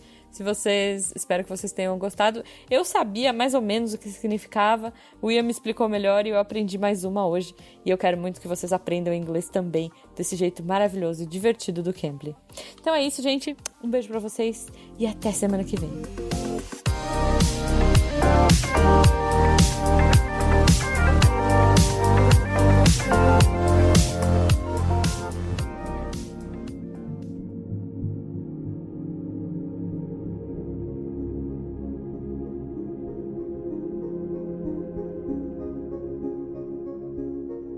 Tá, gente, então, então vamos lá. Eu tô num ambiente ideal, eu tô aqui no interior, montei a montagem mais cara aí, pus o motorzinho, pus o estelário, tá tudo certo, tudo bonito. Já sentei aqui na minha cadeirinha para observar a noite. Olhei, tô vendo a estrela perfeita ali. Bom, peguei uma lente boa, brilhante, tudo que eu- todas as sugestões aí que vocês deram. E aí, eu vou ver a estrela impecável, então ela vai dar até uma piscadinha pra mim, é isso? Ela vai piscar pra você, certamente. Isso não vai ser uma coisa boa. Como assim? Pisca, pisca estrelinha não é uma boa pra astronomia. Como, como assim, gente? Jujuba, olha só, quando você olha pro céu, pra noite, você com o olho nu, né? Uhum. Você Sim. vê as estrelas piscando, elas cintilam, sabe? que eu Sim, falando? sim. Elas ficam Uhum, ali, né? sei. Tremeluzindo. Fica mais, ah, nome é, é, legal. fica mais brilhante, fica um pouco menos. Isso. Aí Tá. você pensa assim, logo essas estrelas de fato estão ali, né? De verdade, o astro lá tá lá tremeluzindo? Uhum. Não. O astro, essas estrelas são como o sol. O nosso sol não fica tremeluzindo, não fica piscandinho. Ele, Uhum. ele tá sempre mandando uma quantidade de luz ali fixa, né? Pode variar um pouco, mas não o suficiente pra tremeluzir, pra piscar. Uhum. Então, cada uma das estrelas é como o Sol. Então, por que, que elas piscam? Por quê? Por causa da nossa atmosfera.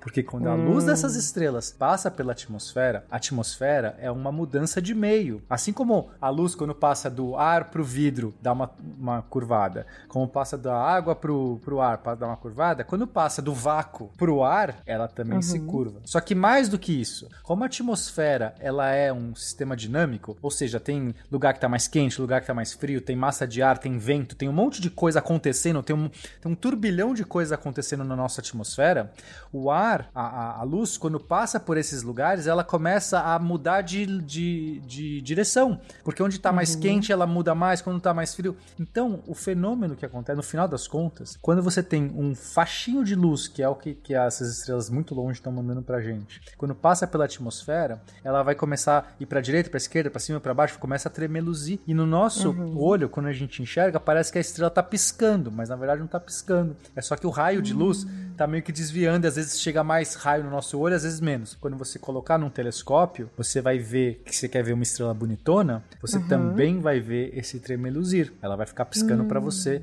mas no caso é porque é ruim, é a atmosfera que tá sacaneando. Tá, tá bom, tá bom. Que mais, meninos?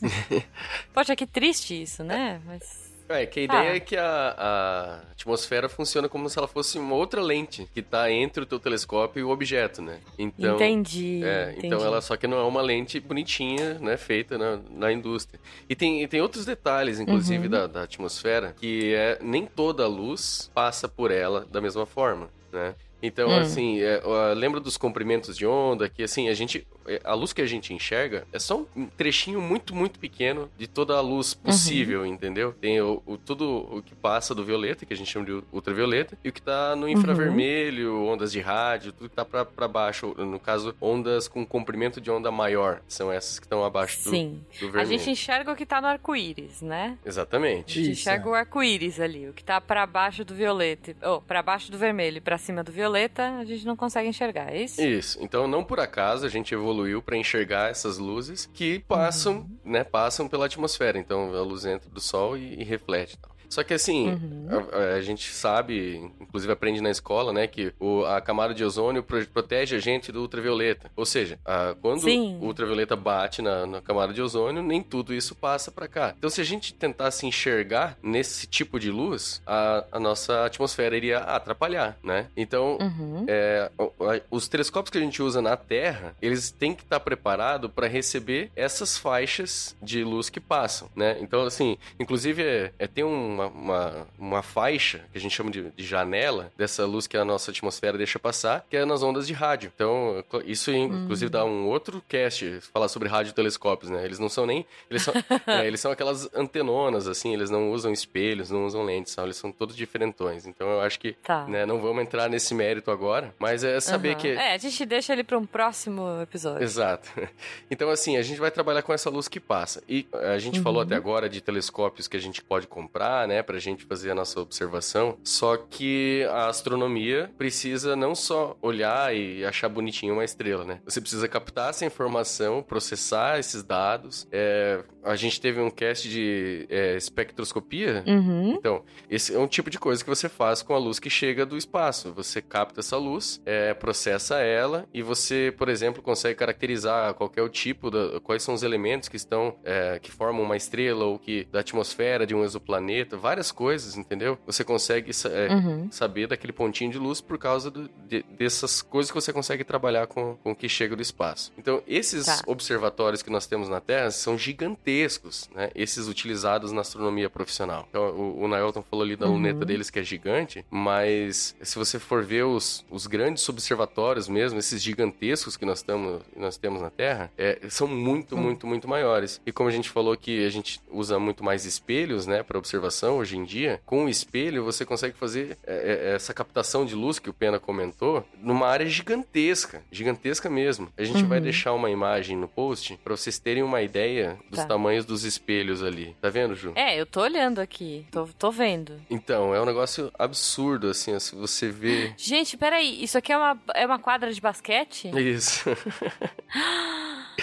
Gente, ouvinte, tem, tem espelho que é quase maior, é maior que uma quadra de basquete. Ah, Meu é, Deus. Nem, nem todos os que estão nessa imagem foram construídos ainda. Tem alguns que são. Ah, a gente vai falar tá. deles aí. Só que tem um que. Ok, não sei se você ok. percebeu que tem um cinza que pega a imagem inteira, tá no fundo. Só que Isso esse é um não. esse, infelizmente. Esse deve- é, seria o espelho dele, mas infeli- infelizmente ele foi cancelado. Ah, ok. Bom, Nossa, mas- eu, eu já tava aqui, tipo, chocada, gente. Porque só pra vocês É. imaginarem, tem assim, ó. Vocês vão, ver a vocês vão ver a imagem aí, mas eu vou descrever um pouquinho. Tem vários telescopinhos aqui no meio de um círculo que eu achei que fosse um círculo de enfeite. e agora eu descobri que não. Que, e que assim, muito maior do que quadra de tênis, do que quadra de basquete, do que várias coisas. E não, então é- era uma lente, mas não é mais. É isso? É, era um espelho. Que triste. Era pra ser o espelho. Ah, é um espelho, É, quer dizer. Isso. Poxa. Então a gente podia desafiar o pessoal a procurar o Hubble aí. Ah, é verdade. Gente. Ou o James Webb. É. Ah, o James Webb eu achei. É, é tipo onde está o Wally, né? É, isso aí. ele- É mais fácil, né? Porque ele é Gente. tudo. Agora o Hubble tá do ladinho, pretinho, aqui em cima de uma. Olha, Aham. nossa. É o E ele é muito pequitico. Em cima de uma quadra de tênis. Nossa, é petitico de tudo, gente. Quando você manda um telescópio pro espaço, ainda a gente né, vai falar disso, mas quando você manda, ele não pode ser muito grande, né? Como é que você vai levar um negócio de 10 metros? Pois é, pois é. O zero foi tudo dobradinho. É o que a gente tava falando no episódio do origami, né? É. Exatamente. São estudos aí pra, pra, pra trabalhar esses espelhos pra um dia eles abrirem, quem sabe chegar no tamanho desse grandão assim. Qual é o nome desse? Qual? Esse grandão? Do, do, do gigante aqui. Overwhelmingly Large Telescope. Nossa, overwhelmingly large. Esmagadoramente É um grande. nome- É isso. Tipo, grande Faz pra sentido, né? caraca. Isso aí. É grande. É isso. Se ele fosse. é, E, e como ele tá em inglês, gente, é overwhelmingly large. Olha aí. É Cambly, Cambly. por favor. Agora, co- se fosse no Rio de Janeiro, a gente ia chamar como, Naelton? Grande pra caraca. É, não, ele podia botar se você não imagina. Agora, detalhezinho, gente, vocês viram que estão tudo uns favinhos de mel aqui, né? Favinho de- Então. de. Então, isso é pra fazer. pra- é pra- porque é mais fácil você fazer ele em pedacinhos do que todo em compacto. A gente vai falar Hum. agora sobre que esses espelhos, além de serem incríveis, eles são móveis. né? O, Como acho, assim, Acho que os mó- eles, podem ser alterados, a, a curvatura deles pode ser alterada pedacinho por pedacinho, para poder Ah. corrigir aquela história lá da luz, da estrelinha e tal. Que Entendi, falar. entendi. A brilha, brilha, estrelinha, não vai ficar brilhando, brilhando, não. Você vai dar um jeito, a gente vai dar um jeito em você. Tá pensando que Ah, Tá. Então esses favinhos de mel, cada favinho desse é como se fosse um espelho. como um espelho separado. Ah, tá. Imagine você, você que- como é que você faz um espelho? Você derrete pedaços de vidro, pedaços Sim. de sílica. Então você para fazer isso é- é desse tamanho, você tem que fazer um forno gigante. O calor Aham. seria uma coisa absurda. Então você faz as partes separadas e vai juntando. E vai juntando. Olha aí. É no caso Então, do- pro ouvinte entender, né? Não é uma lente gigantona. É- São várias lentes menorzinhas, uma do lado da outra. É, exatamente. Olha Inclusive, aí. o, o Hubble, ele, ele- já era grande na época que ele foi feito, mas foi, subiu com defeito, a gente pode falar isso depois, foi míope, né? Imagina, imagina você fazer um Tadinho, negócio Precisava gigante. de um óculos. Eles usaram óculos nele, né? botaram, literalmente botaram um óculos no Hubble, né? Olha aí, um adorei. no Hubble e antes dele começar a usar óculos para traduzir as imagens bizarras que ele fazia, tiveram que usar um programa que corrigia a, tipo assim, se você estivesse funcionando, você veria aí. É, que quem fez o cara, isso foi um brasileiro. O, o cara que trabalhou nisso foi um brasileiro. Ó, fizeram uma gambiarra. Brasileiro adora gambiarra, né? Então. Esse negócio de corrigir imagem, inclusive, é muito usado. É, até que a gente tava falando do brilha, brilha, estrelinha. Uhum. Para corrigir esse fenômeno da atmosfera, você tem como fazer. É, tentar usar um software para ficar é, medindo. né? Primeiro você tenta colocar algum tipo de sensor para medir ah, o movimento da atmosfera. Dá para fazer isso usando raio laser. é, no geral, você aponta um laser para o céu. Esse laser vai começar a brilhar algumas partículas da atmosfera e aí você usa o reflexo do laser que você está usando, voltando para o seu telescópio como uma referência do como seria uma Hum. estrela bra- balançando. Entendeu a ideia, Juba? Tá, é, pera, mais ou menos. Ele. Você cria uma estrela artificial É. no céu. É. Só que você sabe exatamente Entendi. onde ela deveria estar. A hora que a luz dela bate Uhum. no espelho e, e, né, em todos os espelhos, vai pro sensor e, e ela tá um pouquinho pro lado, aí o espelho mo- eh, se movimenta, corrige a posição onde ela deveria estar, e aí toda a Uhum. imagem que você tá fazendo em volta, né, ou do objeto que você tá observando, ela é corrigida ao mesmo tempo, entendeu? Você usa como referência. Hum, tá. Isso aí Não, é usado. saquei. É, isso aí é usado em GPS, por exemplo. Que o GPS às vezes te joga para um lado ou para o outro. Se você tem um ponto que você conhece as coordenadas, e aí o GPS lá te jogou 17 metros pro lado, você pode pegar a tua Uhum. medida e jogar 17 metros pro outro, que você sabe que foi corrigido, entendeu? Ô, Juba, mas olha, como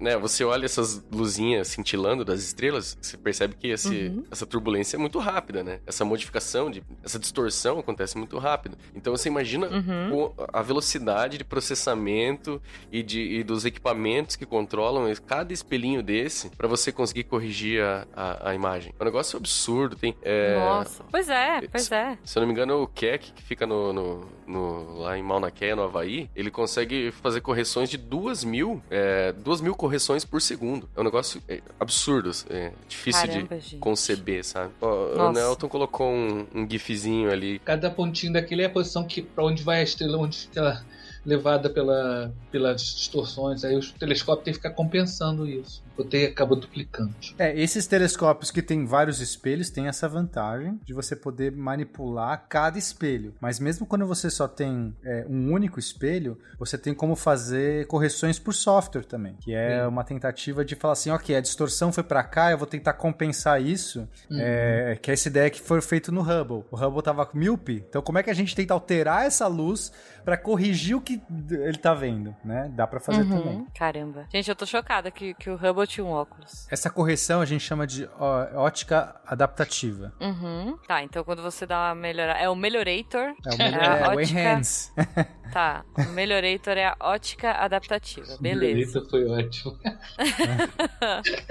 gostei, gostei, gente. É, só que não pode confundir com a óptica ativa. Ih, lá vem. É, você imagina que você pode ter espelhos, me- mesmo os espelhos segmentados, né? Toda a estrutura que tem embaixo, ela é uma estrutura pesada. Mas você imagina um espelho único, grandão, né? Porque você vê naquela imagem ali que alguns observatórios têm um espelho só. É, Uhum. Cara, você imagina. Sabe aqueles é, pratos de plástico que você é, carrega bolo? Sabe esses. é, Sei. Então, você segura no. Imagina que você segura no meio dele, as bordas caem, assim, sabe? Pela, pelo peso que ele tem. É, Ele deforma. Uhum. Então você imagina um, um espelho gigante, assim, e que a- o próprio peso da gravidade, ele. A própria ação da gravidade vai fazer ele deformar. Você pode colocar ah, atuadores embaixo, né? Moto- motores e, e pistões que você controla Uhum. esse espelho, é tanto para você corrigir essas distorções gravitacionais, como também você mudar a curvatura do teu espelho. Por isso que é ativo, você faz de propósito, entendeu? A adaptativa Entendi. você tá se adaptando à atmosfera, você é reativo. Uhum. Agora, a óptica ativa você ativamente faz e, e mexe no espelho, entendeu?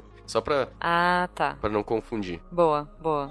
Sai de casa, vai agora pro seu quintal, vai pro telhado, vai pra uma calçada e olha pra cima, olha pro céu. A, a estrela vai parecer um pouco turva, mas ela tem um longo rastro saindo dela. Essa é a cauda do cometa. Gente, tá. A gente tava falando de telescópio, né? A gente falou do, pros ouvintes, os telescópios caseiros, e o Naelton em algum momento falou de observatório. Eu.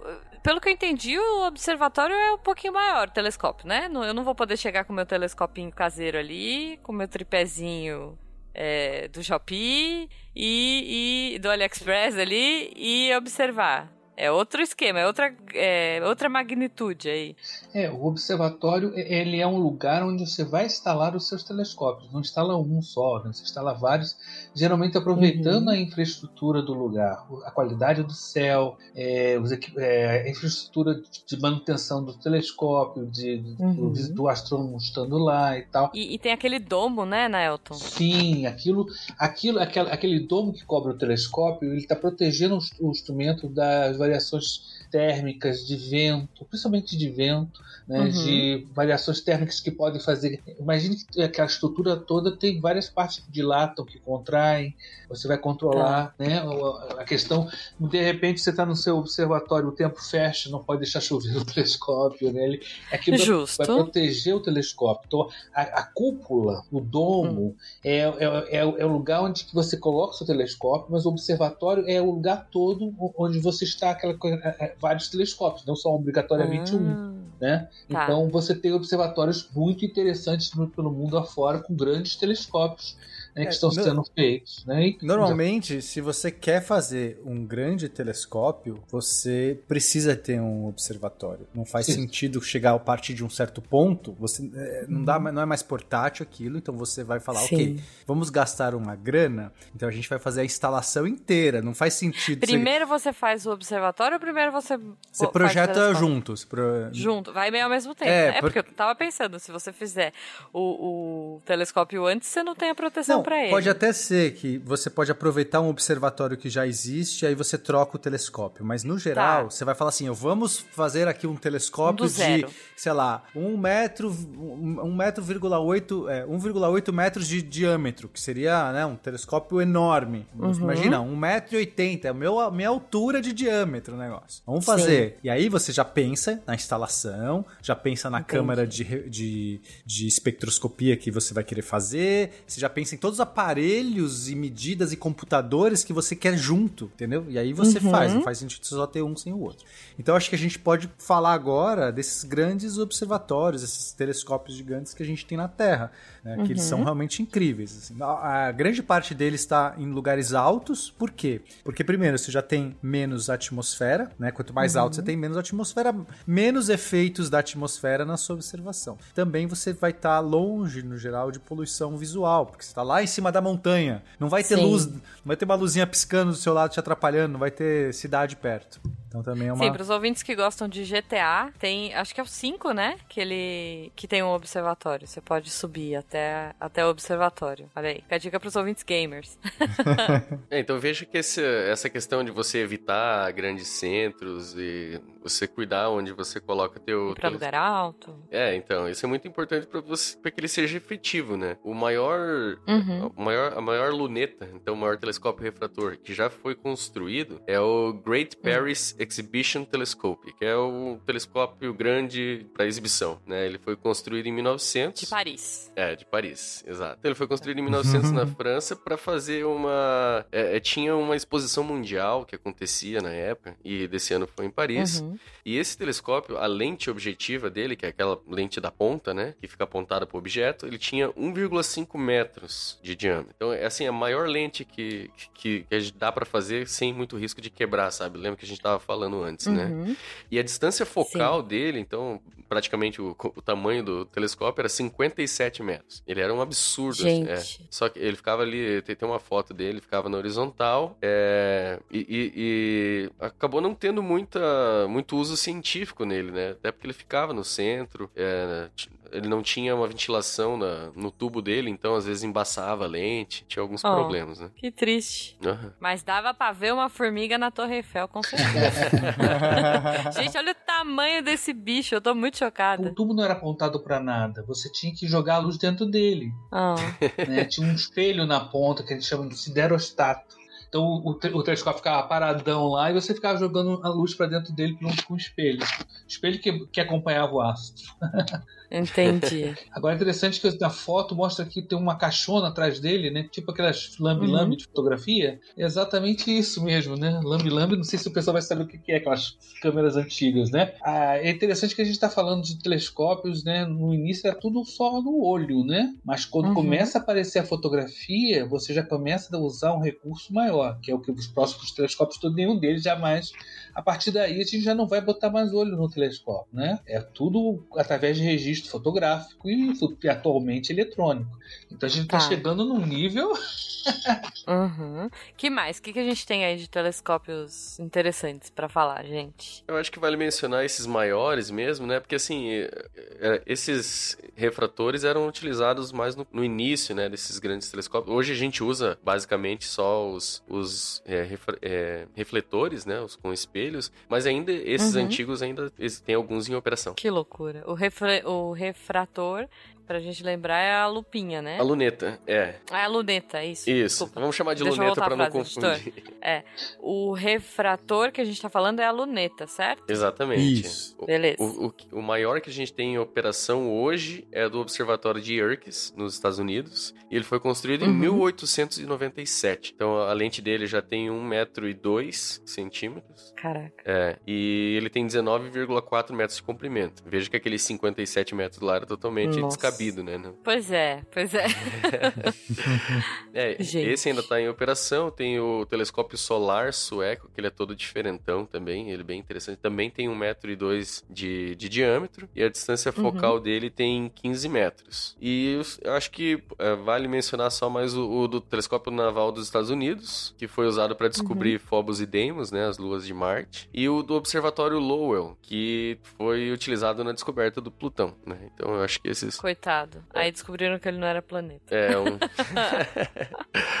Então, mas o- os legais mesmo, hoje, são os Hum. refletores, porque eles são muito maiores. É, tem uma tecnologia embarcada muito mais complexa, né? Então, como já foi comentado antes, é, geralmente eles utilizam aqueles segmentos, apesar de existirem sim os. Inclusive, o maior desses telescópios refletores que a gente tem na Terra é o Grande Telescópio Canárias, que fica nas Ilhas Canárias, e ele tem, Uhum. é, e ele tem um espelho de 10,4 metros segmentado em 36 pedaços, sabe? Hum, Só que é que gente falou que é tipo um favinho de, de espelho, né? Isso, ele tem, ele tem os pedacinhos. E ele trabalha é, sozinho, porque a gente vai ver que também você, ao invés de você fazer um telescópio muito grande, você pode fazer mais de um, trabalhar ele Uhum. em conjunto e aí eles formarem, a gente chama a técnica de interferometria. Você pega a Hum. luz que um capta e a luz que o outro capta, faz elas interferirem uma na outra e ampliar o sinal. E aí você consegue fazer um Ah. virtualmente um telescópio muito maior, entendeu? Com uma combinação de, de, de mais de um telescópio. Então, Que loucura, é, gente. não, é muito legal. É, então, essa técnica de interferometria foi que foi utilizada naquele Event Horizon Telescope, que é o que tirou as, é, as fotos dos buracos negros, né? Que saíram recentemente da Sagitários à Estrela. Então é. Que não eram fotos, né?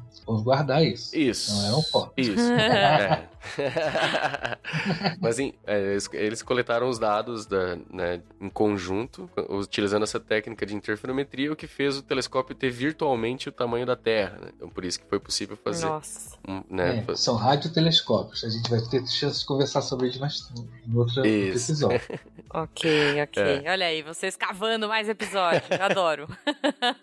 Cara, mas telescópio é muito legal, gente. Muito impressionante. Só um, um, um fun fact. Esse, o telescópio solar sueco que comentaram antes, que é um dos maiores do tipo luneta ainda, eh, tem esse outro Gran Telescópio Canárias, né? E tem mais alguns outros Uhum. que ficam todos um do ladinho do outro lá numa das ilhas nas Canárias. E casualmente foi a ilha La Palma. E eles ficam todos eles na boca de um vulcão. E foi justamente esse Eita. vulcão que entrou em erupção ano passado e teve a, a ilha toda foi evacuada, um monte de coisa assim.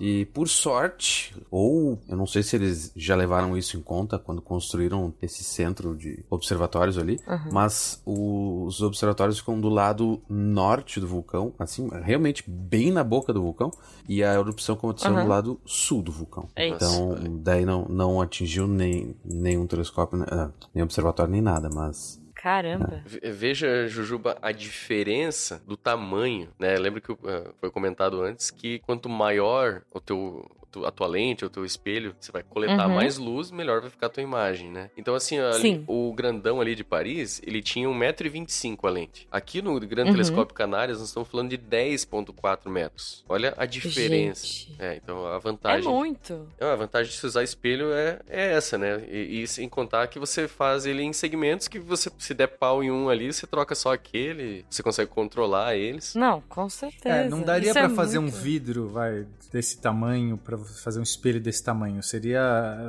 seria loucura. Ele, ele poderia rachar, ele poderia, você não teria Uhum. essa precisão pra chegar nessa curvatura. Então melhor é fazer e- vários pedacinhos. Sim, até. E, e é- tem isso também, né? Na manutenção é mais fácil. Quebrou um, sujou um, deu ruim um, trincou. Troca esse. Não tem que trocar o de 10 metros numa peça única.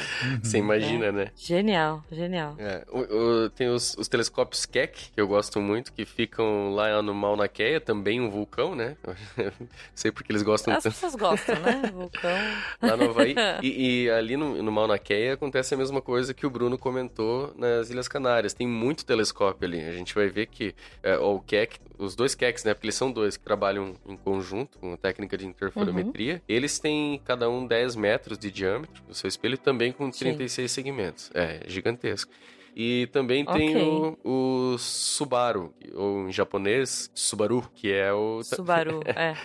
Também fica lá é, em Mauna Kea. E eu gostei de descobrir que esse nome, Subaru, é em homenagem às Pleiades, que eu gosto bastante. Aquelas estrelinhas é, é bem fácil de achar no, no, no céu, né? Elas ficam todas juntinhas. É... As Três Marias. Nossa, não, é? não, não é.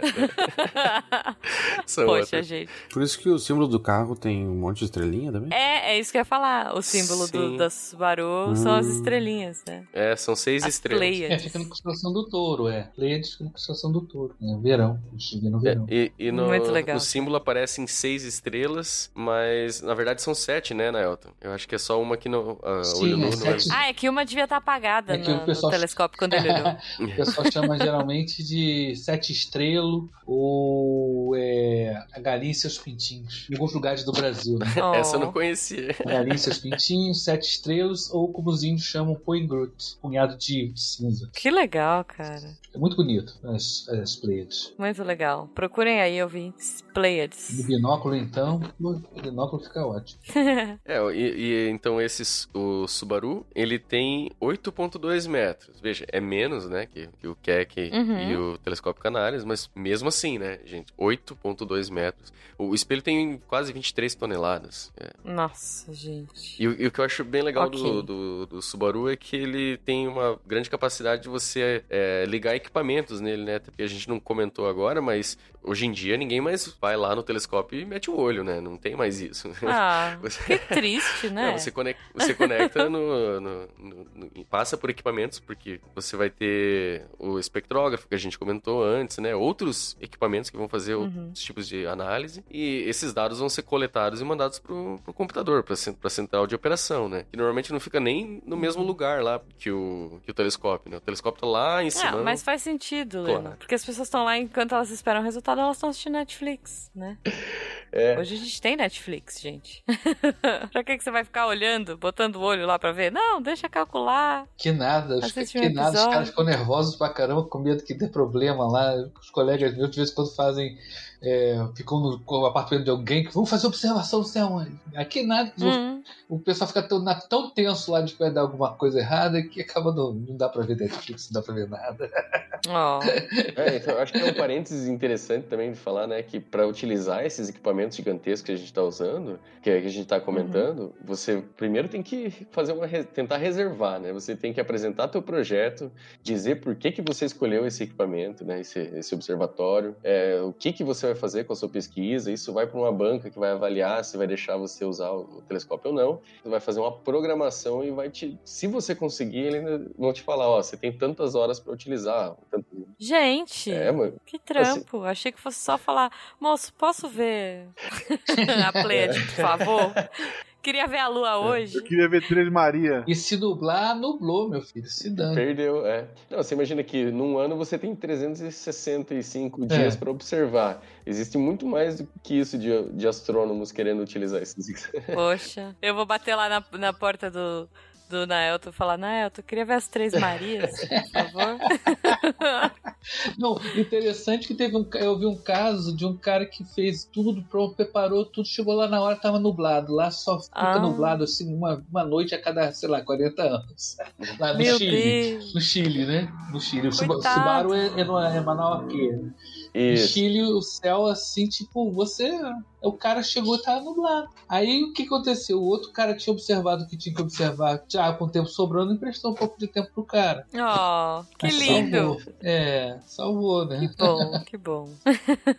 Sai de casa, vai agora pro seu quintal, vai pro telhado, vai pra uma calçada e olha pra cima, olha pro céu. A, a estrela vai parecer um pouco turva, mas ela tem um longo rastro saindo dela. Essa é a cauda do cometa. É, então o Nelton comentou aí também do Chile, né? Da mesma forma que lá no, no Mauna Kea, no Chile também tem muito observatório, porque ali no, no deserto do Atacama, a umidade do ar é extremamente Uhum. baixa. Eu acho que é- talvez seja um dos lugares mais secos do mundo, se não o mais seco. E tem um dos céus Uhum. mais limpos também. Então, para fazer observação é excelente. Você coloca o teu, o, teu observatório em cima de uma montanha e, e, faz essas observações. Inclusive, o Gemini, que é o Gemini, né? É um, um conjunto de dois observatórios, dois telescópios, são idênticos, por isso o nome, né? Gêmeos. Aham, É, e gêmeos. que é- é. O que é muito legal é que um fica lá no hemisfério norte, lá, lá no Mauna Kea, na, no Havaí, e o Uhum. outro fica aqui no Chile. E aí eles também, é, é, imagina, você tem oportunidades de observação muito maiores, né? Você tá vendo dois hemisférios do céu. É, ele- Ah, que e- massa. eles eu não sei, aí o Nelton pode, ou alguém aí pode falar, eu não sei se o Gemini trabalha com interferometria, porque eu acho que eles têm que estar juntos no mesmo sistema, não é? Ah, não, não precisa, na verdade, porque o, o telescópio do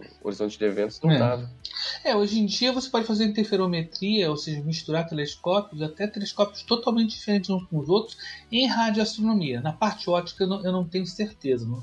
Não tenho certeza como é que funciona, porque a interferometria ótica é mais complicada, é mais, é mais, vamos dizer assim, mais sutil do que a parte rádio. Aham. É, interferometria em, com radiotelescópios já se faz há muito tempo e você pode ter radiotelescópios totalmente diferentes uns dos outros e conseguir combinar as imagens fixas. Do ponto de vista óptico, eu não, eu não tenho ideia. Minha área é mais de radioastronomia. Mas É. não- Nossa, mas que, que massa, gente. A gente. Nossa, é, tem muito tem muito observatório, então, né? Vocês têm ideia de quantos a gente tem, mais ou menos, no mundo todo? Ah, não faço Peguei os universitários.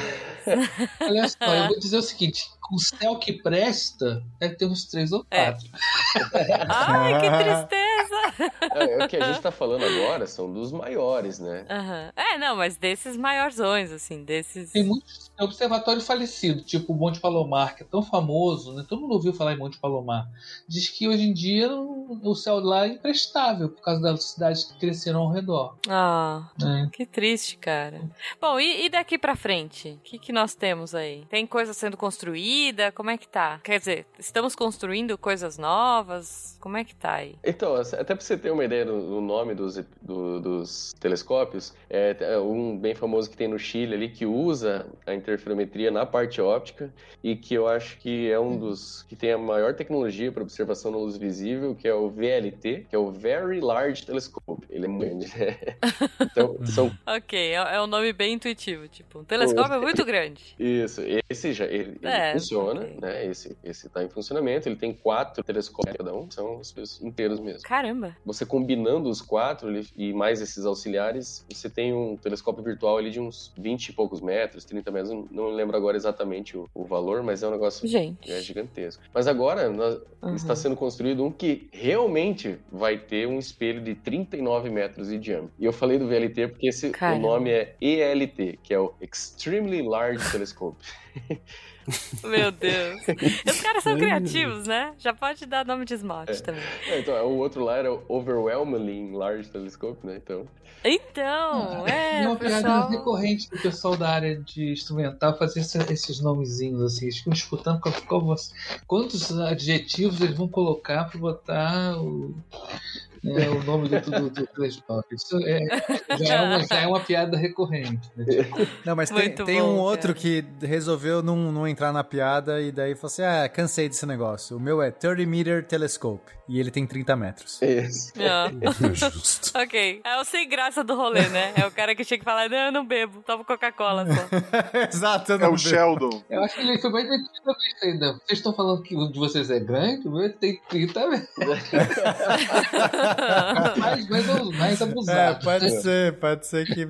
Mas é. que esse de 39 agora vai, podia ser 39 meters. É. O extremely large vai ter 39 metros. É, é porque ele não é grande, ele é extremamente. Long, né? long, long.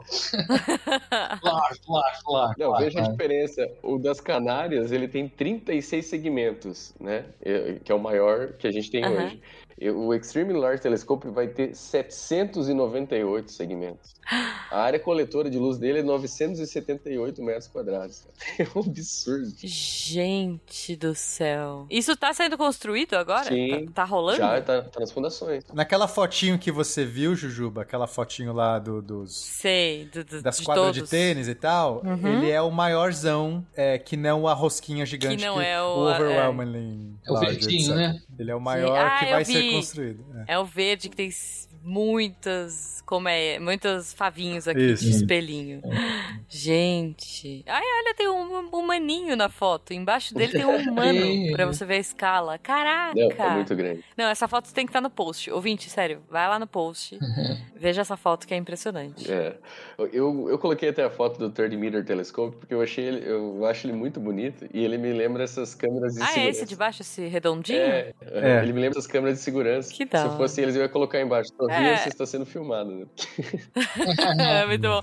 É, eu ia falar que ele parece um escafandro, mas realmente parece mais uma câmera de segurança. Eu achei, É. eu achei ele muito bonitinho. Muito bonitinho, cara. E o, É isso. aí tem mais dois que estão sendo construídos, que é dessa próxima geração. Um é o Giant Magellan Uhum. Telescope, que é o é, telescópio gigante de Magalhães. O legal desse é que eles têm Uhum. financiamento brasileiro, né? A FAPESP tá Olha participando só. do projeto. Aham. Massa. Ah, muito legal. E o outro, Bom, pelo, pelo menos estava, não sei se ainda está. é, Faz bom, tempo isso, não. co- É, na- no site sei, lá do, do Giant Magellan brasileiro tá essa informação lá, né? Ah, tá bom. É, olhei hoje. Não, porque eu- é que tem uma época que tá, ficou meio em discussão, aí eu não sabia. Tem o problema que o Brasil saiu do ESO, né? Acho que não voltou ainda, né? Teve um problema lá, enfim. Eu acho que não, acho que não voltou.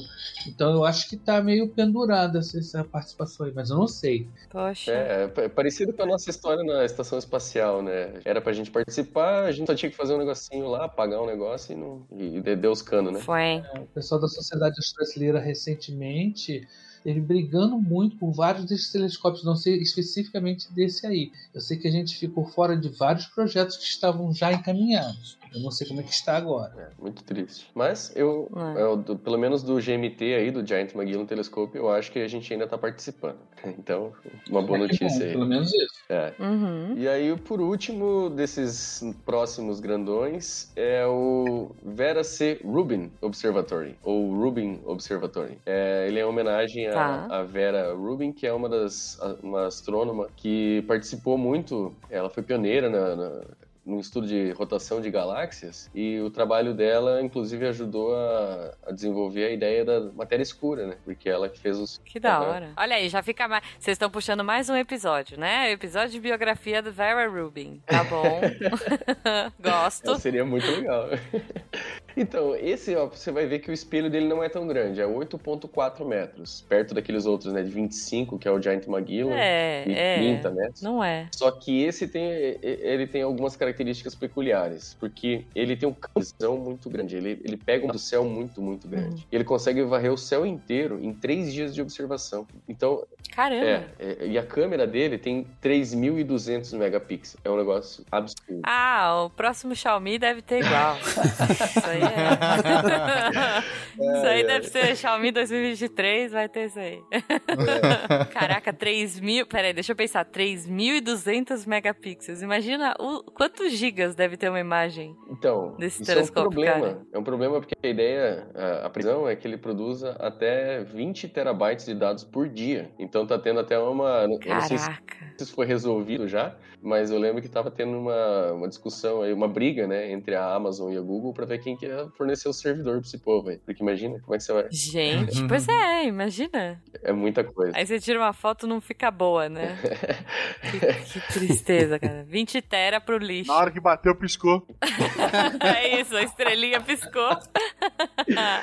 É, então, a, a ideia desse, uma da- das ideias desse observatório é fazer várias imagens do mesmo objeto, do- da mesma região. Ali eles falam até 800 imagens do mesmo objeto, que é para você ver aqueles, é, aqueles objetos que estão se movendo. Por exemplo, os NEOs, que são os Near Earth Objects, ou objetos que estão próximos da Terra, né? São pequenos corpos ali, asteroides, pequenos, né? pequenos objetos que estão orbi- orbitando Aliens. aliens também. que são pequenos e você consegue perceber ele pelo, pelo movimento. Então, se você tirar várias imagens desse mesmo objeto, você vê ele se movimentando você consegue fazer um- uma boa estimativa de qual é a órbita deles, né? E com essa câmera super potente, então a ideia é, sei lá, é, não consigo nem dar um Saber número. quais estão em rota de colisão com a Terra, por exemplo. Por exemplo, isso, né? Então, descobrir novos é, desses objetos, que a gente chama de NEOs, e também caracterizar melhor as órbitas daqueles que a gente já conhece. Mas vocês estão falando de tudo telescópio grande, gente. Vocês não falaram dos, do- dos observatórios brasileiros, que são incríveis, não? Ah, a gente vai deixar pra quem tem propriedade, né? Cri, cri, cri. Não, o ma- o maior telescópios refletores que o Brasil tem estão em Brasópolis. Em Brasópolis, é. É. Eu fui lá. Cajubá. Então é no LNA, Laboratório Nacional de Astrofísica. Eu não tô com os dados aqui desde que a Então, gente. o, o maior deles, o telescópio maior de lá, tem 1,6 metros. Uhum. Olha. É, o, o problema de- do LNA é que, a umidade é muito grande, né? Então você não tem tantas noites. é, No Brasil a gente não tem um lugar muito bom para observação por conta da umidade. Os melhores lugares estão no Nordeste, onde já estão montando alguns telescópios. Tem um que é o de Tacuruba, se eu não me engano, e que é um observatório para asteroides. né? Acho que é o Impacton lá no. Nordeste, né? Mas aqui esse do LNA ele é do ponto de vista assim, ele é perto do eixo Rio São Paulo, onde está quase todo mundo, todos os astrônomos do Brasil, uma parte de né, vamos dizer que 70% dos astrônomos do Brasil estão no eixo Rio São Paulo, mas o lugar mesmo é muito úmido. Para vocês terem uma ideia, quando você sobe para o LNA tem plantação de banana no caminho. Então você nota que é coisa meio úmida, né? Ah, que bom. Já dá pra fazer um lanchinho à noite enquanto espera. É, então quer dizer, em termos de, de céu, assim, né? Não é um céu muito bom. Os melhores lugares que a gente vai encontrar mesmo são lá no Nordeste, em algumas regiões semiáridas. Em Minas Gerais, é, é, é, é ali o LNE é, é fronteira de São Paulo com Minas. Eu não sei nem se. Acho que tem uma parte do. que é também na, na divisa mesmo, né? Uhum. Uma cidade é Brasópolis, outra é Itajubá, uma de São Paulo, outra em Minas, se eu não me engano. Nunca fui lá, não. Mas realmente, em termos de céu, é, não lá essas coisas. Eu já fui pra lá, quando eu tava fazendo a matéria de, de astronomia lá na faculdade, a gente teve uma, umas noites de observação. Foi bem legal a experiência, é, é muito legal. só, legal. É porque diz que tem poucas noites. é, provavelmente vocês foram numa noite de lua cheia, não foi? Não lembra? Putz, faz tantos anos que eu não vou lembrar. Não, porque geralmente eles abrem pro, para, pro público e tal. A não sei que você tivesse para as noites que tem lua, porque noite de lua você não consegue fazer muita coisa em astrofísica, né? Porque a lua mata Sim, o céu. sim.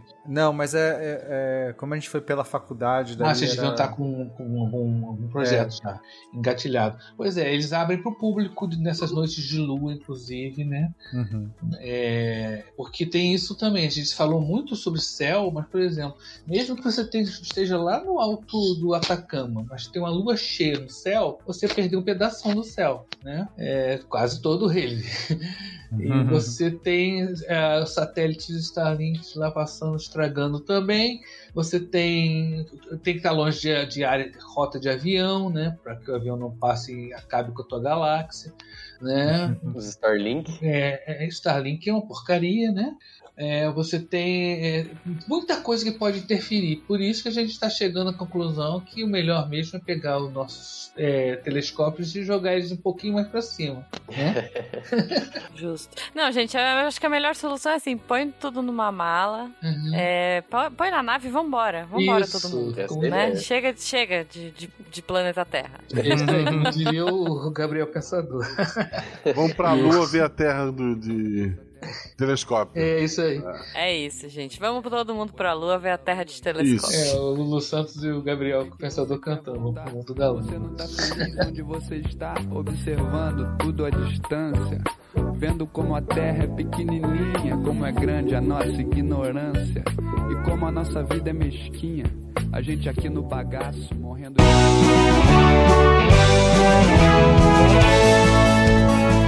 Chegamos na sessão de recadinhos do SciCast. Eu sou a Jujuba, passando aqui só para avisar que se você ouvinte quiser ajudar o projeto a continuar divulgando ciência de forma divertida, você pode através do PicPay, Padrim ou Patreon. Além do SciCast, você ajuda a manter outros projetos da casa e a manter o site também, com a nossa produção diária de textos incríveis. Caso você ainda não tenha visto, a gente editou o patronato para esse ano. Temos novidades bem legais esperando por vocês. Os nossos lindos patronos que apoiam e amam o projeto tanto quanto a gente. Os links vão estar aí no post. Fora isso, se você quiser entrar em contato com a gente para dúvidas, sugestões ou, enfim, recadinhos quaisquer, é só mandar e-mail para contato@scicast.com.br. Por hoje é só e eu encontro vocês na semana que vem. Tchau. Atenção para o informe semanal dos textos da semana. E aí, galera, como vocês estão? Já viram os textos da semana? Segunda-feira teve mais um texto da incrível série do Lenin Machado, que vem trazendo aspectos culturais e religiosos da alimentação. E dessa vez ele vai falar de qual religião? O ato religioso da alimentação. O abate ritual no judaísmo, parte 3. Dá uma olhada lá. Na quarta, um texto da Michele Santos sobre um assunto muito necessário: Clitóris, seus segredos revelados. Confere lá que tá imperdível. E fechando a semana com uma dica de leitura. Faz tempo que não rolava resenha por aqui. Para você que gosta de fantasia, mas tá cansado daquela narrativa mais no-brainer, que fica só no guerreiro matando o dragão, confere lá o RP Guacha. É, quer dizer, é, é, é claro, confere o RP Guacha também. Mas confira a resenha do Thiago Prot Spinato, O Crepúsculo, a Noite e o Alvorecer dos Dragões. Garanto que vai dar vontade de conhecer essa trilogia. Esses textos e mais, muito, muito mais, você encontra em www.deviante.com.br. E tá esperando o quê para vir se tornar um redator deviante? Manda um e-mail para contato@scicast.com.br e bora entrar para a equipe. Eu sou André Trapani, desmistificando os segredos do clítoris, que não é nenhum dragão cuspidor de fogo, e apagando a luz da Torre Deviante. Este programa foi produzido por Mentes Deviantes. deviante.com.br. Este programa foi editado por Tapcast. Edições e Produções de Podcast.